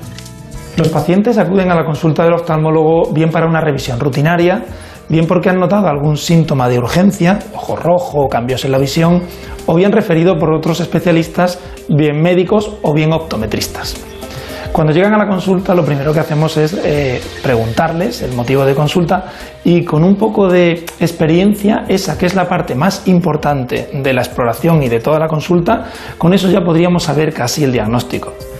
A partir de ahí, le tomamos al paciente unas medidas del ojo y también ponemos unos cristalitos delante para ver si es miope, si tiene hipermetropía o si tiene astigmatismo o algún defecto más de visión. Le tomamos también la tensión ocular, que es como lo duro o blando que está el ojo, es una presión diferente a la presión arterial, pero que no da ningún síntoma y podría haber un problema de glaucoma y el paciente no saberlo. Le apoyamos o le vemos en la lámpara de hendidura, que es el instrumento de exploración normal del oftalmólogo, es una linterna con esta forma, y además le ponemos unas gotas de dilatar para ver la graduación de forma más exacta y además la retina. Con esta exploración podemos diagnosticar prácticamente todas las enfermedades del ojo, desde la córnea hasta el cristalino, hasta la retina o el nervio óptico. Está muy bien. ¿Algo que añadir? La primera consulta. No, solamente hacer énfasis en, la, en las, las preguntas, o sea, la entrevista que uno hace al paciente, porque al final dejamos eso un poquito de lado, centrándonos en la tecnología y en las pruebas, y es que te dan la clave en cuanto tengas un poquito de, no digo olfato clínico, pero vamos, es lo más importante. La exploración con lámpara de hendidura me llama mucho la atención. ¿Para qué sirve? Pues es, es, como he dicho, simplificándolo mucho, es una linterna. En vez de hacer así con una linternita, pues resulta que es una linterna en la que podemos hacer una hendidura. Una hendidura que es más ancha o más estrecha según nosotros movemos, bueno, pues una serie de rueditas, ¿no? Y con eso podemos hacer cortes, cortes del ojo. Como el, el ojo está hecho para que la luz entre, si hacemos que entre un haz en forma de hendidura, podemos ver el, aquí la córnea, luego la cámara anterior, el cristalino y todo en profundidad. Es saber a qué profundidad están las cosas. Eh, ¿qué, se- qué se considera una tensión ocular normal? Lo normal es entre 10 y 20. Así, sí, es hasta, 10 hasta 21, pero a mí me gusta entre 10 y 20. Bien. A partir de 20 se considera hipertensión ocular, que es un ojo más duro. Esa dureza mayor puede hacer que sufra el nervio óptico, sobre todo, y produzca esa enfermedad de la que hemos hablado, que es el glaucoma. Pero es un factor de riesgo, en realidad no es lo que provoca el glaucoma. Claro, claro, claro. Los temas audiovisuales, que es a lo que voy, eh, provocan un cierto cansancio visual. Sí, hay ¿En qué, en, síndromes qué, de- en qué acaba eso? Bueno, no, no suele acabar en nada grave. Al final son molestias que, ten- que tiene una persona pues, cuando está mucho tiempo delante de una tablet o delante de un ordenador, ¿no? que parpadeamos tres veces menos y eso hace que el ojo se quede más seco. Al final pues, produce sensación de arenilla, de cansancio al final del día, dolor de cabeza. En cuanto a cambios a futuro, hombre, los niños, el estar mucho tiempo con pantallas o bien o- libros o lo- cualquier objeto que sea cercano puede provocar miopía. Y eso sí es un cambio a largo plazo. Pero el resto suele ser cosas, claro, síntomas transitorios.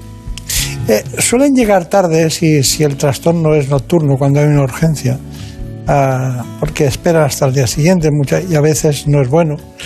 Eh, usted nos lo corregirá, pero antes vamos con la información. Marina Montiel. Pues sí, porque ¿qué es una urgencia en oftalmología y qué trastorno puede esperar? Para saber ante una dolencia en los ojos o en la visión si debemos acudir a urgencias. Seguro que muchas veces ha tenido un problema en el ojo, dolor, picor, y se ha preguntado si debería ir a urgencias. Quizás esta guía le pueda dar algo de luz para saber qué trastornos requieren la actuación urgente de un especialista. El primer motivo de consulta a las urgencias oftalmológicas es la conjuntivitis, ya sea bacteriana, vírica o alérgica. Sus síntomas suelen ser ojo rojo, picor y legañas. Por supuesto, los orzuelos, que son infecciones localizadas en el párpado. Sufrir un golpe fuerte, un traumatismo en la región ocular o tener sensación de cuerpo extraño en el ojo son consultas que no deben demorarse. Y por supuesto, cuando nos salpica un producto corrosivo, cemento, sosa cáustica u otros químicos. Sin duda, por este motivo, hay que acudir a urgencias. Y también debemos consultar sin tardanza si notamos disminución o alteraciones bruscas de la visión, o vemos las temidas moscas volantes. Pueden ser un desprendimiento de vitrio o de retina y ambas precisan una intervención rápida. Ha sido una gran información. Pequeñas grandes cosas. Exacto, efectivamente, está muy bien eso. Bueno, eh, ¿cuál es la urgencia en la que tenemos que estar más alerta y acudir antes a, a una urgencia, diríamos, oftalmológica? Porque también es verdad que a lo mejor ustedes los oftalmólogos, ¿están de guardia también en los hospitales? Sí, bueno, en los hospitales públicos sí, en los privados normalmente no. Bien. Pero aquí hay un- una cosa que la que, bueno, me, me van a matar. Lo siento, pero yo, pues, yo ya doy la información. En general, Ahora que empezaba con una consulta nueva. Lo siento.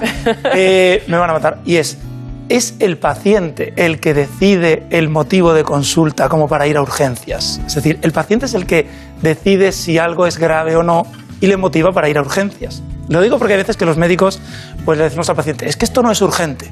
¿No? Es algo muy común. Y en oftalmología, que el motivo de consulta principal son las conjuntivitis, los orzuelos y estas cosas, pues que te despierte un, un orzuelo a las 3 de la mañana en urgencias no te hace gracia.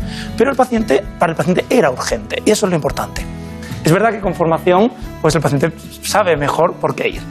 En oftalmología, vamos a decir que no hay emergencias, no hay que salir corriendo, corriendo para ir al oftalmólogo. Si cae sosa cáustica, no sé qué, pues casi lo más importante es echarse agua en el ojo cuando uno está ahí en casa, hasta que no quede agua en todo el edificio y ya entonces me voy a urgencias para que vean qué tipo de lesiones me ha producido eso. O los traumatismos, sobre todo cuando son fuertes. Claro. Algo punzante que me da en el ojo, mm, eso tiene que ir. El resto puede esperar, pero al final le dejamos que el paciente sea el que lo decida, ¿de acuerdo? Está bien, está bien. ¿Cuáles son, en realidad, las alternativas a las gafas? Vale. ¿Cuáles son las principales? ¿Cuántas hay? Bueno, en general, dos Mucho. tres, supongo. ¿Ah, sí? Sí, no, no hay mucho más. Entonces, cuénteme. Ah, pues venga, las cuento. Llevamos gafas. Gafas, la opción mm, siguiente es la lentilla. La lentilla. Existen bien. lentillas que te pueden corregir perfectamente miopía, astigmatismo y hoy en día también la vista cansada. Bien. Y a partir de ahí, cirugía. Que depende de la edad, pues tenemos unas técnicas u otras. Vale. Si soy joven, me puedo operar con láser o con lentes intraculares. Si soy un poco mayor, pues me puedo operar quitándome el cristalino y poniendo lentes intraculares. Que también todas ellas pueden corregir miopía, hipermetropía, astigmatismo, vista cansada, lo que tengan. Es que se lo han puesto a ustedes muy fáciles, ¿eh? Todo, todo, todo es situación. Otra cosa es que luego el ojo no lo admita, para eso están las pruebas. Hay pacientes a los que hay que decirles, mire, no le podemos operar porque no es seguro. Claro. Pero vamos, opciones hay muchas. Y es que me gustaría eh, saber, una vez que ustedes operan una catarata, me imagino que operan primero una y luego otra, cuando es bilateral. ¿Cuánto tiempo pasan de una a otra? ¿Qué tiempo tiene que pasar? ¿Y cómo tiene que ser el índice visual para que ustedes lo decidan? Pero normalmente suele ser una semana. ¿Por qué? Porque las complicaciones graves, que son muy poco frecuentes, ocurren en los tres o cuatro primeros días. Entonces, cuando operas un ojo y has visto que a la semana pues la evolución ha sido la natural, no ha tenido ninguna complicación, operas el segundo. Hay sitios en los que se hacen los dos de golpe, pero es una práctica que, bueno, tiene sus detractores. ¿Y qué tal se llevan ustedes con los eh, ópticos optometristas? Muy bien. A ver, eh, como, como gremio, pues bueno, puede haber sus diferencias. Yo creo ¿Pero usted que se fía de un informe de ellos? Cuando vienen solo con un informe. si vienen con graduación y todo, y me fío, claro que sí. Al final es, son somos dos profesionales de la visión que tenemos que actuar en, en momentos diferentes. Os queremos a los ópticos y estamos deseando que trabajen cada vez más y mejor. Eso es. En todos los sentidos. bueno, porque se- eh, es un, un trabajo a a veces oculto, pero de una gran dimensión y profundidad en el sentido de lo que es la calidad de vida de, de todos nosotros. Es mucho más accesible también que el médico. Es más fácil entrar en una óptica y preguntar a un, alguien que está formado en sanidad ocular que en un oftalmólogo. Pero lo último que se compra la gente es unas gafas. Cuando, cu- cuando estamos en deficiencias como las de ahora, eh, se- las gafas pueden esperar. Sí, o decimos, no, la de, la de farmacia, ¿no? Para cerca y estas Sí, cosas sí. que son más no. baratas. No, señor. No es lo ideal, la No. verdad. Bueno, ¿cuáles son sus conclusiones? Bueno, mis conclusiones es que ya hemos dicho que las urgencias pues es algo que el paciente puede acudir cuando lo crea necesario, que en la consulta del oftalmólogo van a hacer una serie de pruebas, que lo principal va a ser la, la anamnesis, pero que hay muchas complementarias muy buenas y que con eso pues podemos tener una atención oftalmológica, una salud visual que nos dure toda la vida. ¿Sabe usted cómo se llama el centro donde trabaja? Sí, lo veo por la mañana. A ver, dígamelo, dígamelo. El Instituto Nacional de la Visión. Instituto Nacional de la Visión. Bueno, que sea de la visión, es lo importante, porque nacional ya sabemos que lo es. Muchísimas gracias por todo. Ha sido un, un gran placer tenerla aquí con nosotros, como siempre. Lo que no sé es para qué, para qué tiene ese ojo. Porque ahí. al final no lo he usado, no me hace falta. Se ha tirado desde por la mañana abriendo, abriendo. No, pero porque la anatomía del ojo es muy particular, entonces conviene tenerlo delante para señalar. Si no, yo digo retina y la gente dice, ¿y eso qué es? Está bien. Bueno, pues ya lo saben ustedes, lo primero es la vida. Pero nosotros hoy lo hemos dedicado a la vista. Así que ojo con la vista y lo mismo, ojo con la vida. En buenas manos. ¿Conoces la relación entre cuidar de tu hogar y cuidar de ti? En Murprotec sabemos que cuando eliminamos las humedades de forma definitiva de tu hogar estamos cuidando de ti y de tu familia. Una vivienda libre de humedades es sana y segura. Llámanos al 930 1130 o accede en murprotec.es. Cuidando de tu hogar, cuidamos de ti.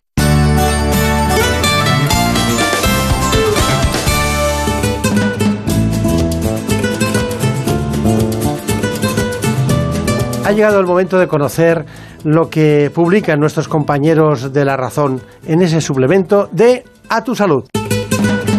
Saludos desde La Razón. Esta semana dedicamos nuestra portada a hablar de la gripe, ya que el virus de la influenza causante de los resfriados comunes ya empieza a hacerse hueco en nuestro país. De hecho, los expertos nos advierten de que estamos ante la temporada de gripe más larga y severa de los últimos cinco años. La razón reside en que durante los meses de pandemia, la gripe casi había desaparecido, por lo que la población ahora apenas tiene inmunidad frente a este virus, lo que hace presagiar casos más graves durante este otoño-invierno. En nuestra sección de alimentación hablamos del huevo, un superalimento que debe convertirse en un básico de la despensa en tiempos de crisis. De hecho, los expertos aseguran que podemos comer hasta dos huevos al día, ya que aporta importantes nutrientes y no influye en el colesterol. Y a las puertas del Día Mundial del Cáncer de Mama Metastásico hablamos de esta enfermedad que es la cara más desconocida del tumor de mama y que se ha disparado tras la COVID-19 por la falta de cribados y de revisiones ginecológicas durante los peores meses de la pandemia. Además, contamos de qué manera podemos cuidar el suelo pélvico en casa, gracias a ejercicios muy sencillos que evitan pérdidas de orina en las mujeres. Y en nuestra contra entrevistamos al psicólogo clínico Publio Vázquez, autor del libro Conoce tu ansiedad y aprende a gestionarla, quien nos asegura que el estrés y la ansiedad ya son las grandes epidemias del siglo XXI. Pero como siempre, estos son solo algunos de los contenidos. Encontrarán más información en las páginas del suplemento a tu salud y durante toda la semana en nuestra web www.larazón.es barra salud. Sin más, que pasen una feliz semana y cuídense.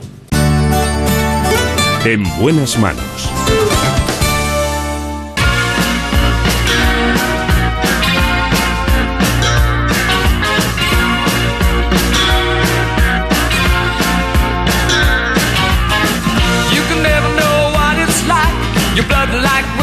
Winter freezes just like ice. And there's a cold and lonely light that shines from you. You wind up like the wreck you hide behind that mask you use.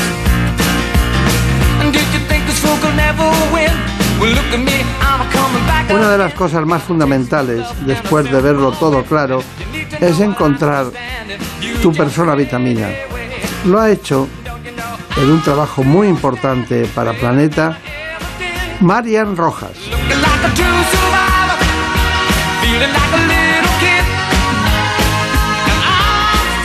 Esta psiquiatra nos pone al día sobre este asunto tan importante como es encontrar tu persona vitamina. Vayamos con el informe y luego seguimos. En buenas manos. El programa de salud de Onda Cero. La doctora Marian Rojas es la autora de no ficción más vendida de los últimos cinco años con su libro Cómo hacer que te pasen cosas buenas. En esta ocasión nos invita a buscar a las personas vitamina de nuestro entorno, aquellas que cuando nos sucede algo bueno se alegran incluso más que nosotros mismos. Esta obra nos ayudará a comprender el vínculo con nuestros padres, nuestros hijos, nuestra pareja, amigos y compañeros de trabajo, a la vez que entendemos nuestra historia emocional, porque cuando uno se comprende se siente aliviado. Nos habla del apego, la infancia y el amor desde un punto de vista científico, psicológico y humano. Además nos presenta a la auténtica protagonista para que esto sea posible, la oxitocina, la hormona del amor. Bueno, la verdad es que queremos encontrar todos una persona vitamina, pero antes hay que saber cómo cuándo, por qué, cuáles son sus funciones principales y sobre todo cómo se estimulan ciertos apegos, cariños, afectos, emociones positivas y cuando ocurre, ocurren cosas que, bueno, mejor no hablar de ellas, pero que están en el ánimo de todos.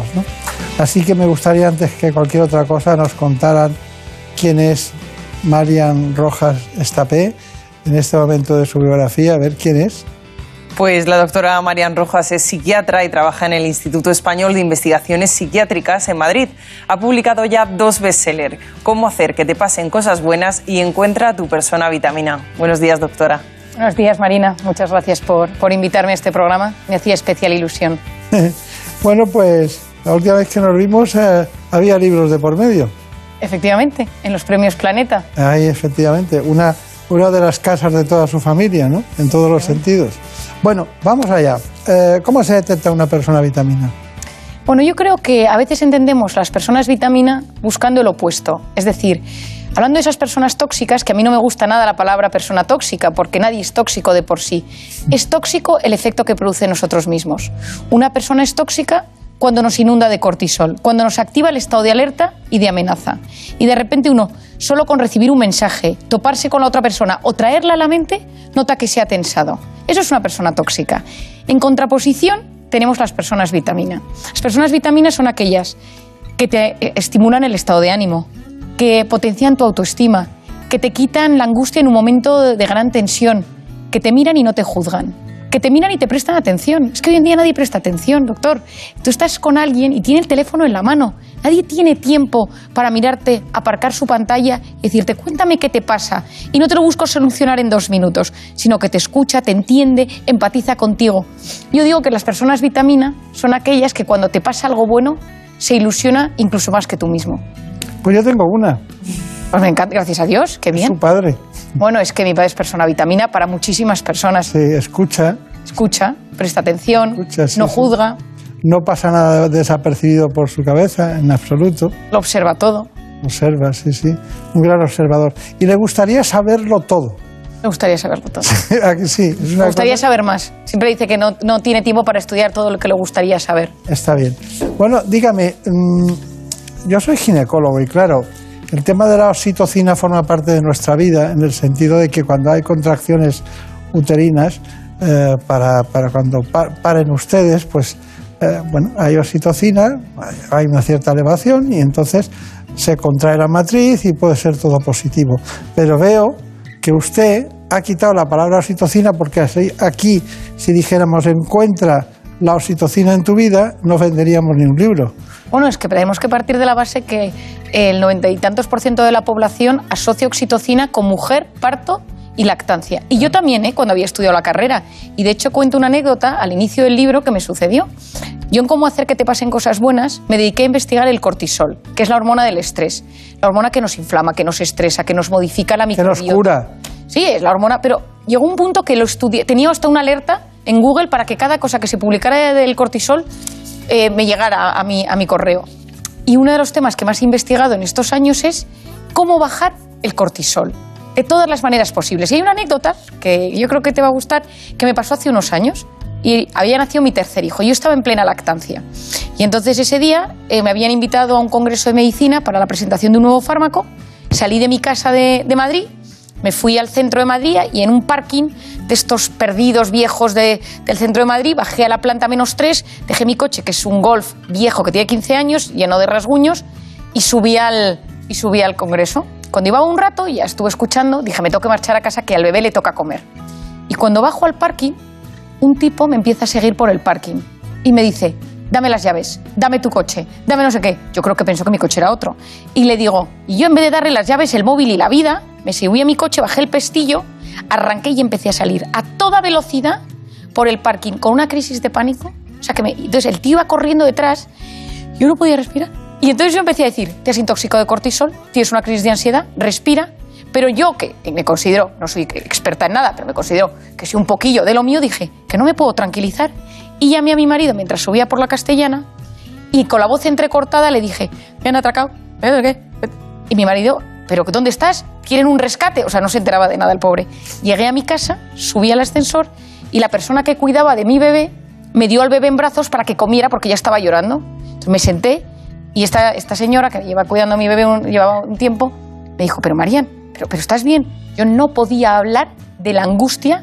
Yo sabía que ese pico de cortisol tardaba unas cuantas horas en volver a su estado original. Y de repente entra mi marido en la habitación y yo ya estaba dando de comer al bebé y me dice, ¿pero qué ha pasado? Y le digo, mira, te lo voy a explicar. Estaba yo en el parking de la... Y me dice, ¿por qué hablas tan tranquila? ¿Te has tomado algo? Y le digo, no. Y he bajado el cortisol muy rápido. Hay que investigar cómo ha sido. Me quedo mirando al pequeño y digo, ¿y si la oxitocina bajara el cortisol? Termino de darle de comer, me empiezo a investigar y descubro, yo no descubro nada, pero me doy cuenta que está descubierto que cuando tú estimulas la oxitocina baja el cortisol.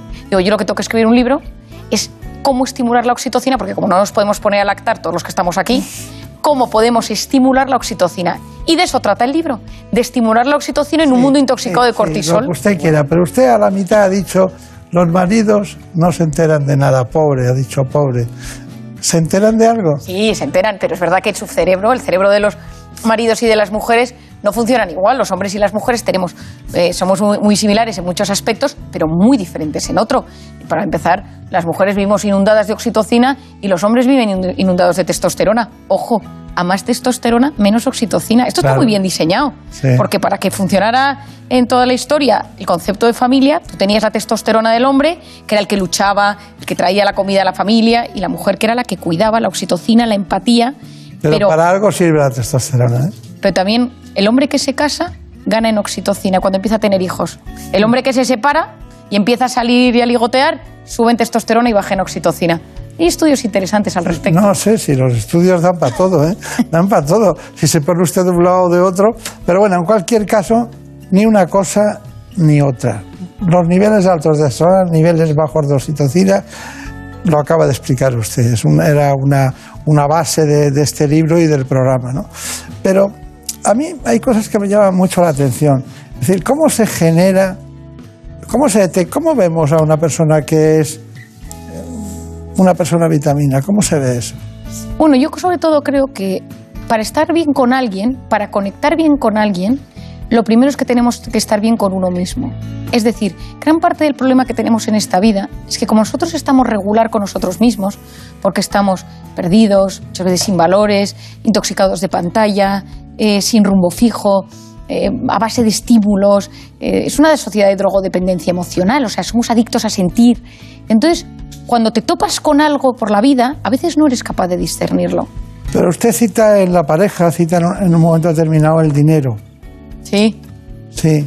Es que, es, es que uno de los temas que cito en el libro es los temas que para mí son conflictivos en la pareja. Y entonces digo, la fidelidad, porque para todo el mundo no es lo mismo la fidelidad. Para unos, tontear en Tinder es infidelidad, para otros tiene que ser un acto sexual en sí, o para otros ver pornografía lo es. Ojo. Otros, la familia política quedaría para varias horas de... Eso me gusta. La- Lo de la familia política. Es que son de otra familia. Bueno, ya, claro. claro, claro, evidentemente. Pero son de la familia de la persona que hemos elegido. Usted ha leído a Fisher y seguro que ha visto a la antropóloga que dice que si en dos años y medio no montas tu propia familia, la suma de una y otra, la tendencia hacia los siete años al divorcio es brutal. Bueno, es que Helen Fisher tiene estudios muy interesantes al respecto, pero por eso yo siempre esta Bueno, famosa yo me frase- quedo con los suyos, ¿eh? Más complicada ella, pero es una tipa muy interesante. Pero em, el tema es que el dinero. El tema del dinero es que es un tema. O sea, tener una pareja tacaña es un drama. Porque la gestión del dinero es cómo vamos a disfrutar de lo bueno que tenemos y cómo vamos a gestionar la educación de los hijos, a qué tipo de colegio le queremos llevar, qué tipo de actividades queremos hacer, qué tipo de viajes, qué tipo de vacaciones. Primera propuesta, seamos disfrutones. Seamos disfrut- Bueno, es que mi lema se ha convertido ahora en terapia. A mis pacientes les digo, en una sociedad tan perdida y tan, a veces tan desorientada, el equilibrio está en ser capaces de disfrutar de lo bueno y ser capaces de gestionar lo malo. Mira que parece sencillo. No. Pero es que hay mucha gente que le llega lo bueno y está pensando en lo malo. Y ahora seguro que me llega algo malo. Y seguro que tengo que hacer esto después. Y no disfruta de eso bueno. Hay gente que le llega algo malo y o lo anula, lo bloquea, o simplemente es que no sabe gestionarlo y se pierde. Claro. De todas maneras, lo que usted dice, estoy seguro que todo el mundo está comprando ahora mismo eh, los conceptos que está virtiendo en el programa. Se vierten en el programa y usted, bien, todo el mundo. Pero el del dinero no, se, no lo puede tener todo el mundo. Bueno, pero es que yo he conocido gente que el problema que tienen es que puede- puede haber una pareja donde uno tiene mucho dinero y el otro no tiene nada, o uno tiene mucho, pero es un tacaño, y el otro tiene muy poco y a poco que gana tiene la mano, mano rota. Es decir, efectivamente hay gente que... eh, Yo conocí gente muy sencilla, muy humilde, pero que sabe gestionar muy bien su dinero y que cuando lo tiene lo sabe disfrutar muy bien. Y gente que tiene mucho dinero que vive angustiado porque lo pierde, lo gestiona mal, es- eh, sufre. Es que, ojo, el dinero es, es un tema. Si quitáramos la agencia tributaria, ganaría. eso, sería, eso sería- sería un detalle, la verdad, eso sería un detalle. Que, que no espero, ¿eh? pero sería un detalle. Eso se lo preguntaremos un día a su madre. Totalmente. ¿Qué, ¿Cuál es su especialidad? ¿Es, es economista, abogado del Ella Estado? es, ella es agente de cambio y bolsa y notario, una fuera de serie. Sí, claro, claro, claro. Se puse- ese día se, se pusieron todas las vitaminas en el mismo sitio. Total, es que ella es muy lista. Es que ella es muy lista. Bueno, eh, el libro está muy bien. Es un libro que yo creo que tendría que formar parte de los libros de cabecera, ¿no? Ahí empezamos con la Biblia, con el otro, con el otro, con el Cervantes, con tal, y es uno de los libros, porque habla de la esencia de la convivencia en todos los sentidos, ¿no? Porque es extrapolable a muchos sitios. Hemos hablado de la oxitocina, la ha puesto usted en suerte pero en suerte me refiero como elemento compensador, como si hubiera dos polos, ¿no? En todos los sentidos, cortisol y oxitocina. Yo creo que el señor que fue al parking ese lo puso a alguien para que usted escribiera el libro, ¿eh? Se lo que agradecer. Lo que agradecer. porque salimos bien, si no, mal asunto. Bueno, entonces, el apego. Hábleme del apego. Bueno, una de las cosas que me di cuenta en, en el primer libro, en cómo hacer que te pasen cosas buenas, yo trato la gestión de uno mismo. Es decir, cómo son mis pensamientos, cómo somatizo, dónde se uno en la mente y el cuerpo. Es decir, yo iba avanzando en, el, en, en la gestión de uno. Muchas veces como que no nos entendemos y uno de repente tiene la tripa hinchada, le tiembla el párpado, está inflamado, eh, duerme mal, se le cae el pelo. O sea, son una serie de síntomas y yo lo que buscaba es que el lector, el paciente, lo leyera y dijera, esto me pasa a mí, esto es por esto, anda, esto se soluciona así. Pero me di cuenta, avanzando en terapia, porque yo al final voy a ser una gran observadora de mis pacientes, que había un punto donde yo avanzaba con ellos en sus mejorías y me topaba con un muro. Y era lo que es la actitud en la vida. Yo digo que la actitud en la vida es la voz interior. Todos nosotros tenemos una voz interior que va comentando nuestra vida. Has engordado, tu jefe no te hace caso, tu marido está muy insoportable, mm, tu hijo eh, no sé qué. O sea, mm, y uno tiene las mujeres en modo mucho más amplificado y los hombres en modo más low, pero también lo tienen. Esa voz interior constante que te va diciendo cosas. Y yo me daba cuenta que para trabajar en terapia tenía que ayudar a desbloquear esa voz. Y ayudaba en psicoterapia, dando técnicas de conducta, etcétera, hasta que en un momento dije, yo tengo que abrir un mundo que es la infancia. Y me metí en la infancia.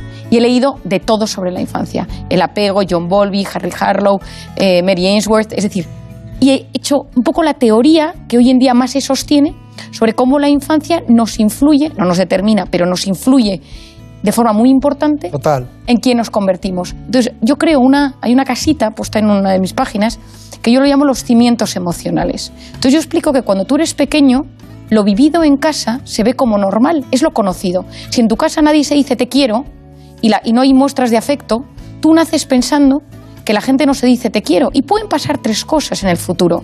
Que tus relaciones de pareja sean iguales, que tú te vayas al extremo contrario porque te des cuenta que esto te hacía sufrir y entonces tengas relaciones de dependencia, busques muchísimo afecto físico, seas una lapa con las personas que conoces o que te trabajes, te conozcas y seas capaz de orientarte. Y entonces, uno de los temas que yo intento es que en esos cimientos emocionales la gente se dé cuenta. ¿Cuántas veces hemos escuchado esa frase de mi padre era alcohólico y me casé con un alcohólico? Y dice, pobrecilla, qué mala suerte. Cuando ella vio al alcohólico, su cerebro no activó su estado de alerta porque estaba en su zona conocida del cerebro. Vamos con la hormona de los abrazos que llama la autora, que es la oxitocina. Vamos Sí, allá. se trata de una hormona fundamental en el embarazo, en el parto y en la lactancia, pero no solo es propia de las mujeres. Les hablamos de la oxitocina, también llamada hormona de los abrazos. ¿Saben que las personas vitaminas son grandes potenciadoras de la secreción de ella? Conocida entre otros nombres como hormona del abrazo, del apego o del amor, la oxitocina tiene múltiples funciones. Como hormona actúa en dos órganos femeninos, el útero y la glándula mamaria. En el primero facilita la concepción y ayuda al desarrollo del parto y en el segundo es imprescindible para la lactancia materna. Pero no es exclusiva de las mujeres, ya que en los hombres influye en la erección y favorece la salida de los espermatozoides en el coito. Por otro lado, como neurotransmisor, es una sustancia vital en las relaciones humanas. Es la hormona de los vínculos, de la empatía y genera una enorme calma y bienestar.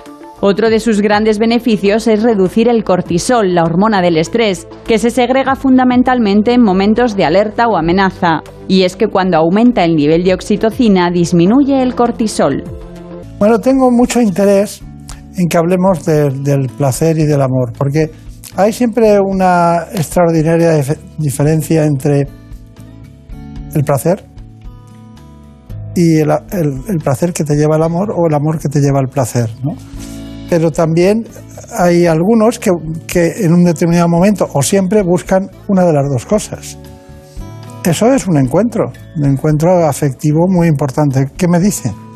Bueno, yo creo que eh, todo ser humano quiere ser querido en la vida. Creo que lo que más nos mueve en esta vida es sentirnos queridos. Pero ya sentirnos querido de forma exclusiva por alguien que te declara amor para siempre y te dice yo voy a estar contigo, voy a luchar por esto en las buenas y en las malas, es el, el mayor motor de esta vida. Y todas las personas lo buscan. Pero hay personas, y eso es el amor. Lo que pasa es que cuando el amor está bien concebido, cuando el amor está bien cimentado, uno introduce el placer, introduce todo el ámbito sexual y es una forma de disfrute. Una cosa que digo en el libro, que para mí es muy importante, es que quizá después de 10, 15 años escuchando historias de personas a diario y ayudar a la gente y acompañarla, yo me he dado cuenta que la sexualidad tiene un marketing importantísimo en muchos aspectos, pero la sexualidad no deja indiferente a nadie. O lo tienes bloqueado, o lo buscas, o es tu vía de escape, o te da miedo, o te hicieron daño, o de repente tienes un complejo. Es decir, la sexualidad te la venden como una cosa de usar y tirar rápida, mm, pornografía, eh, pero quizás también hay que reconocer un tema importante y es que yo empecé con todo esto en la prostitución en Camboya. O sea, yo me metí en los burdeles, a sacar niñas de la prostitución, en- comencé en el tráfico sexual en Camboya hace unos años y empecé a darme cuenta de las heridas que tenían las niñas eh, y tengo muchas personas que se dedican a la prostitución en consulta, tengo actrices de la pornografía, es decir, es un mundo al que conozco muy bien. Entonces eso es un extremo del placer y en el otro tienes el placer con amor. Yo creo que cualquier persona que haya podido tener amor y placer juntos sabe que eso es estratosférico. Pero ¿qué pasa? Que el ser humano a veces quiere sentir ese, ese placer, esa dopamina, o, es una cosa que explico en el libro, dependiendo del estilo de apego con el que te hayas criado, a veces, como no has tenido ese abrazo, nadie te ha querido, nadie te ha apoyado de la forma que tú quieres, tú tienes inseguridades, tienes, necesitas vías de escape rápidas, tu cerebro te pide encontrarte con alguien porque no sabes gestionar la soledad. Y llega un viernes por la noche, estás solo, te descargas una aplicación, quedas con alguien y tienes una relación sexual donde buscas sentir algo, sentir, sentirte especial para alguien y tener ese momento donde alguien te abraza y sientes mucho placer. Pero eso es otra cosa. Bueno, ¿hay algo que no venga en el libro? Sí, lo entregué con, y, me, y me hicieron quitar 120 páginas y tuve que quitar 120 páginas. Es lo que más duele, el desgarro Bueno, interior. Pero ha sido como un duelo, ¿eh? Quitar cada página. Bueno, haremos otro, no se preocupe. Bueno, placer y amor, lo ha dicho, pero vamos a, a puntuar nuestro libro. Vamos allá. Pues sí, porque la tercera parte del libro de la doctora Rojas trata del amor y del placer, sentimientos que muchas veces, como comentamos, se confunden. Les hablamos un poco de estos conceptos. Decía Gandhi que donde hay amor hay vida. Sin embargo, definir este sentimiento es complejo, ya que existen muchas teorías e incluso distintos tipos de amor. Lo que está científicamente comprobado es que hay cuatro hormonas implicadas en el enamoramiento. Por supuesto, la oxitocina, la hormona de los abrazos, pero también la adrenalina, la dopamina y la serotonina. Todas ellas son las responsables de los síntomas que tienen los enamorados, así como de su comportamiento. Eso sí, pasado un tiempo, esta revolución hormonal disminuye y en las parejas perduran otros sentimientos más duraderos como la voluntad y el compromiso. Pero hoy en día las aplicaciones móviles, las redes sociales y otros factores han provocado un cambio de paradigma en el vínculo emocional. El amor se confunde con el placer y esto da lugar a relaciones dañinas que provocan una profunda infelicidad. Bueno, es que entre Elena Fernández Puyol y, y Marina Montiel se están, se, están, se están divirtiendo mucho, yo creo. Porque hacen así, asientan que todo es cierto.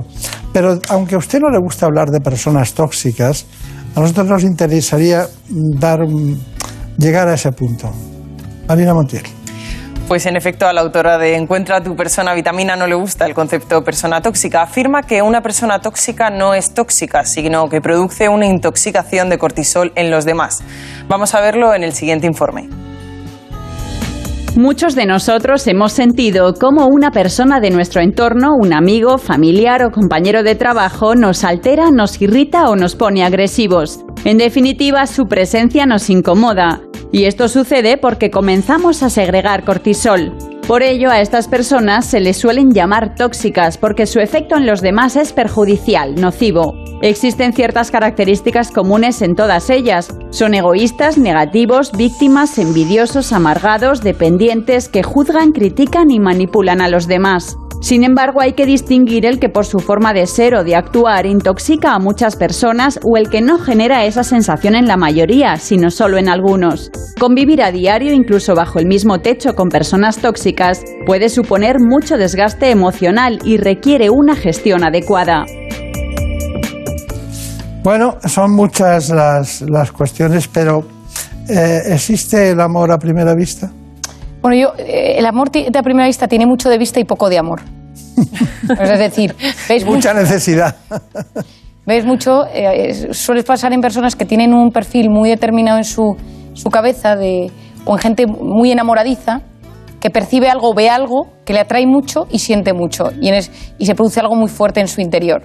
Conozco un caso personal, cercanísimo, que lo pongo en el libro, pero en general no suelo creer mucho en ese amor a primera vista. Son esos recuadros maravillosos que hay en el libro, ¿no? Las historias concretas. Son historias clínicas psiquiátricas preta porter que usted ha ido metiendo después de, eh, bueno, de tener experiencias psiquiátricas en todos los días. Porque no olvidemos que estamos hablando de una ciencia médica en comparación con el movimiento social en todos los sentidos.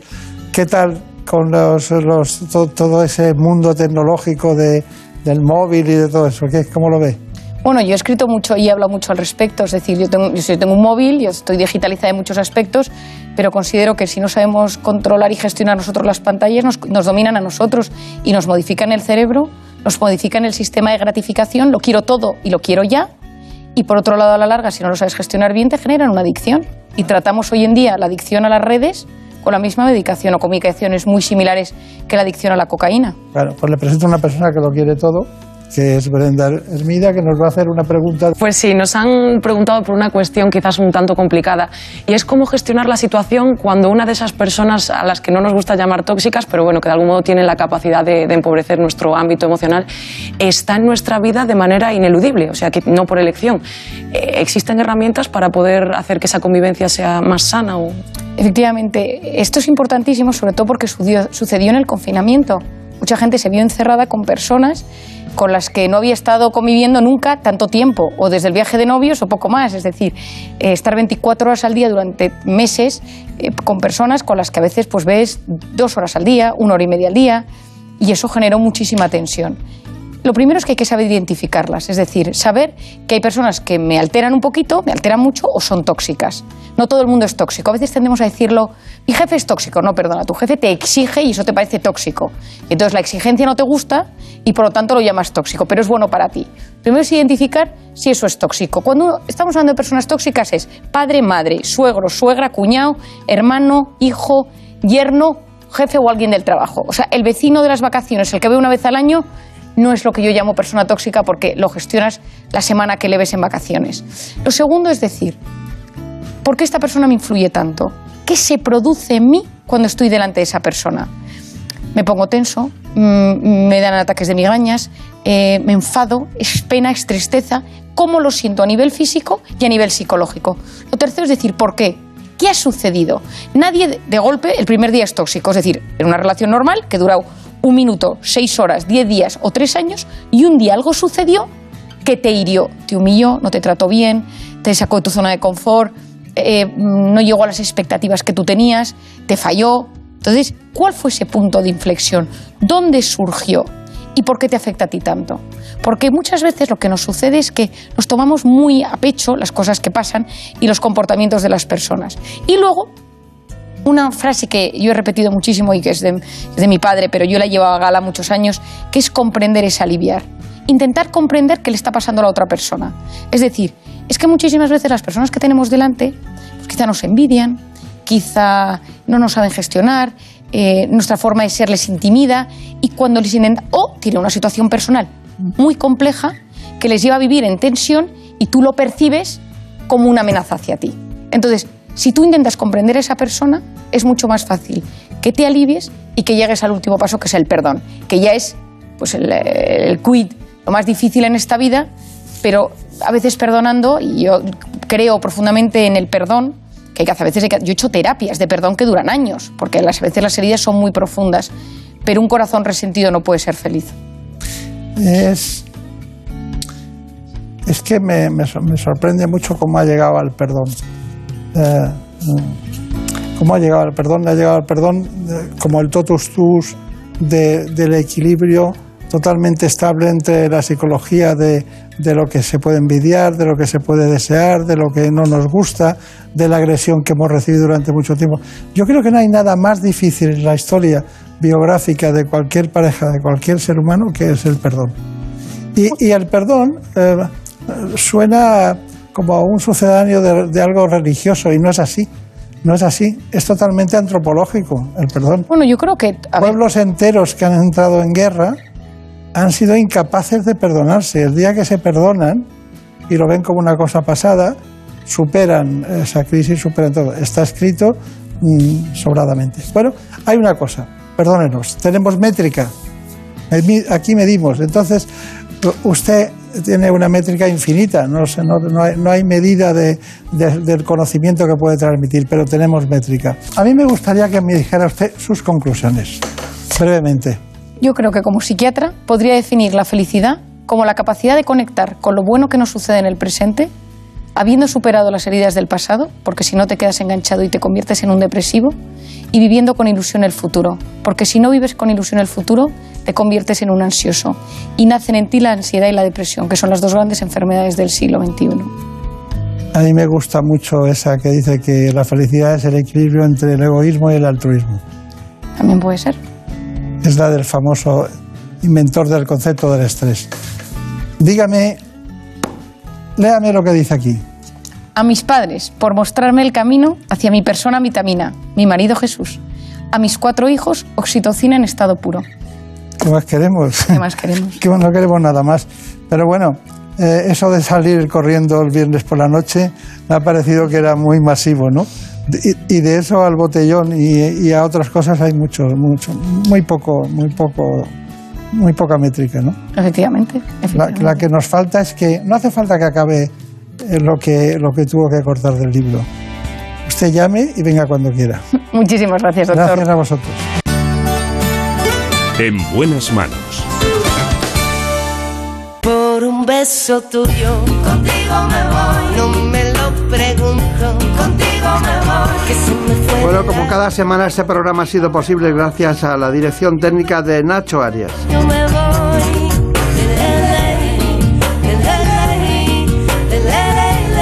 El origen de los textos pertenece al programa ¿Qué me pasa, doctor? que se emitirá ahora a las 9 de la mañana en la sexta. Por un tuyo me quedé en silencio cuando Coordinó el espacio para todos ustedes, como siempre, Marta López Llorente. Ha dejado de bailar. miedo se dejó llevar y se enreda el tiempo mojando los sueños y tu boca loca me quiso engañar. Por un beso tuyo ya no tengo dueño. Por un beso tuyo ya no tengo dueño, pero nosotros en la radio tenemos siempre los mismos dueños, los oyentes. Volvemos la semana que viene, seguiremos hablando de salud. Por un beso tuyo, contigo me voy. No me contigo me voy. Que se me fue del alma, contigo me voy. Yo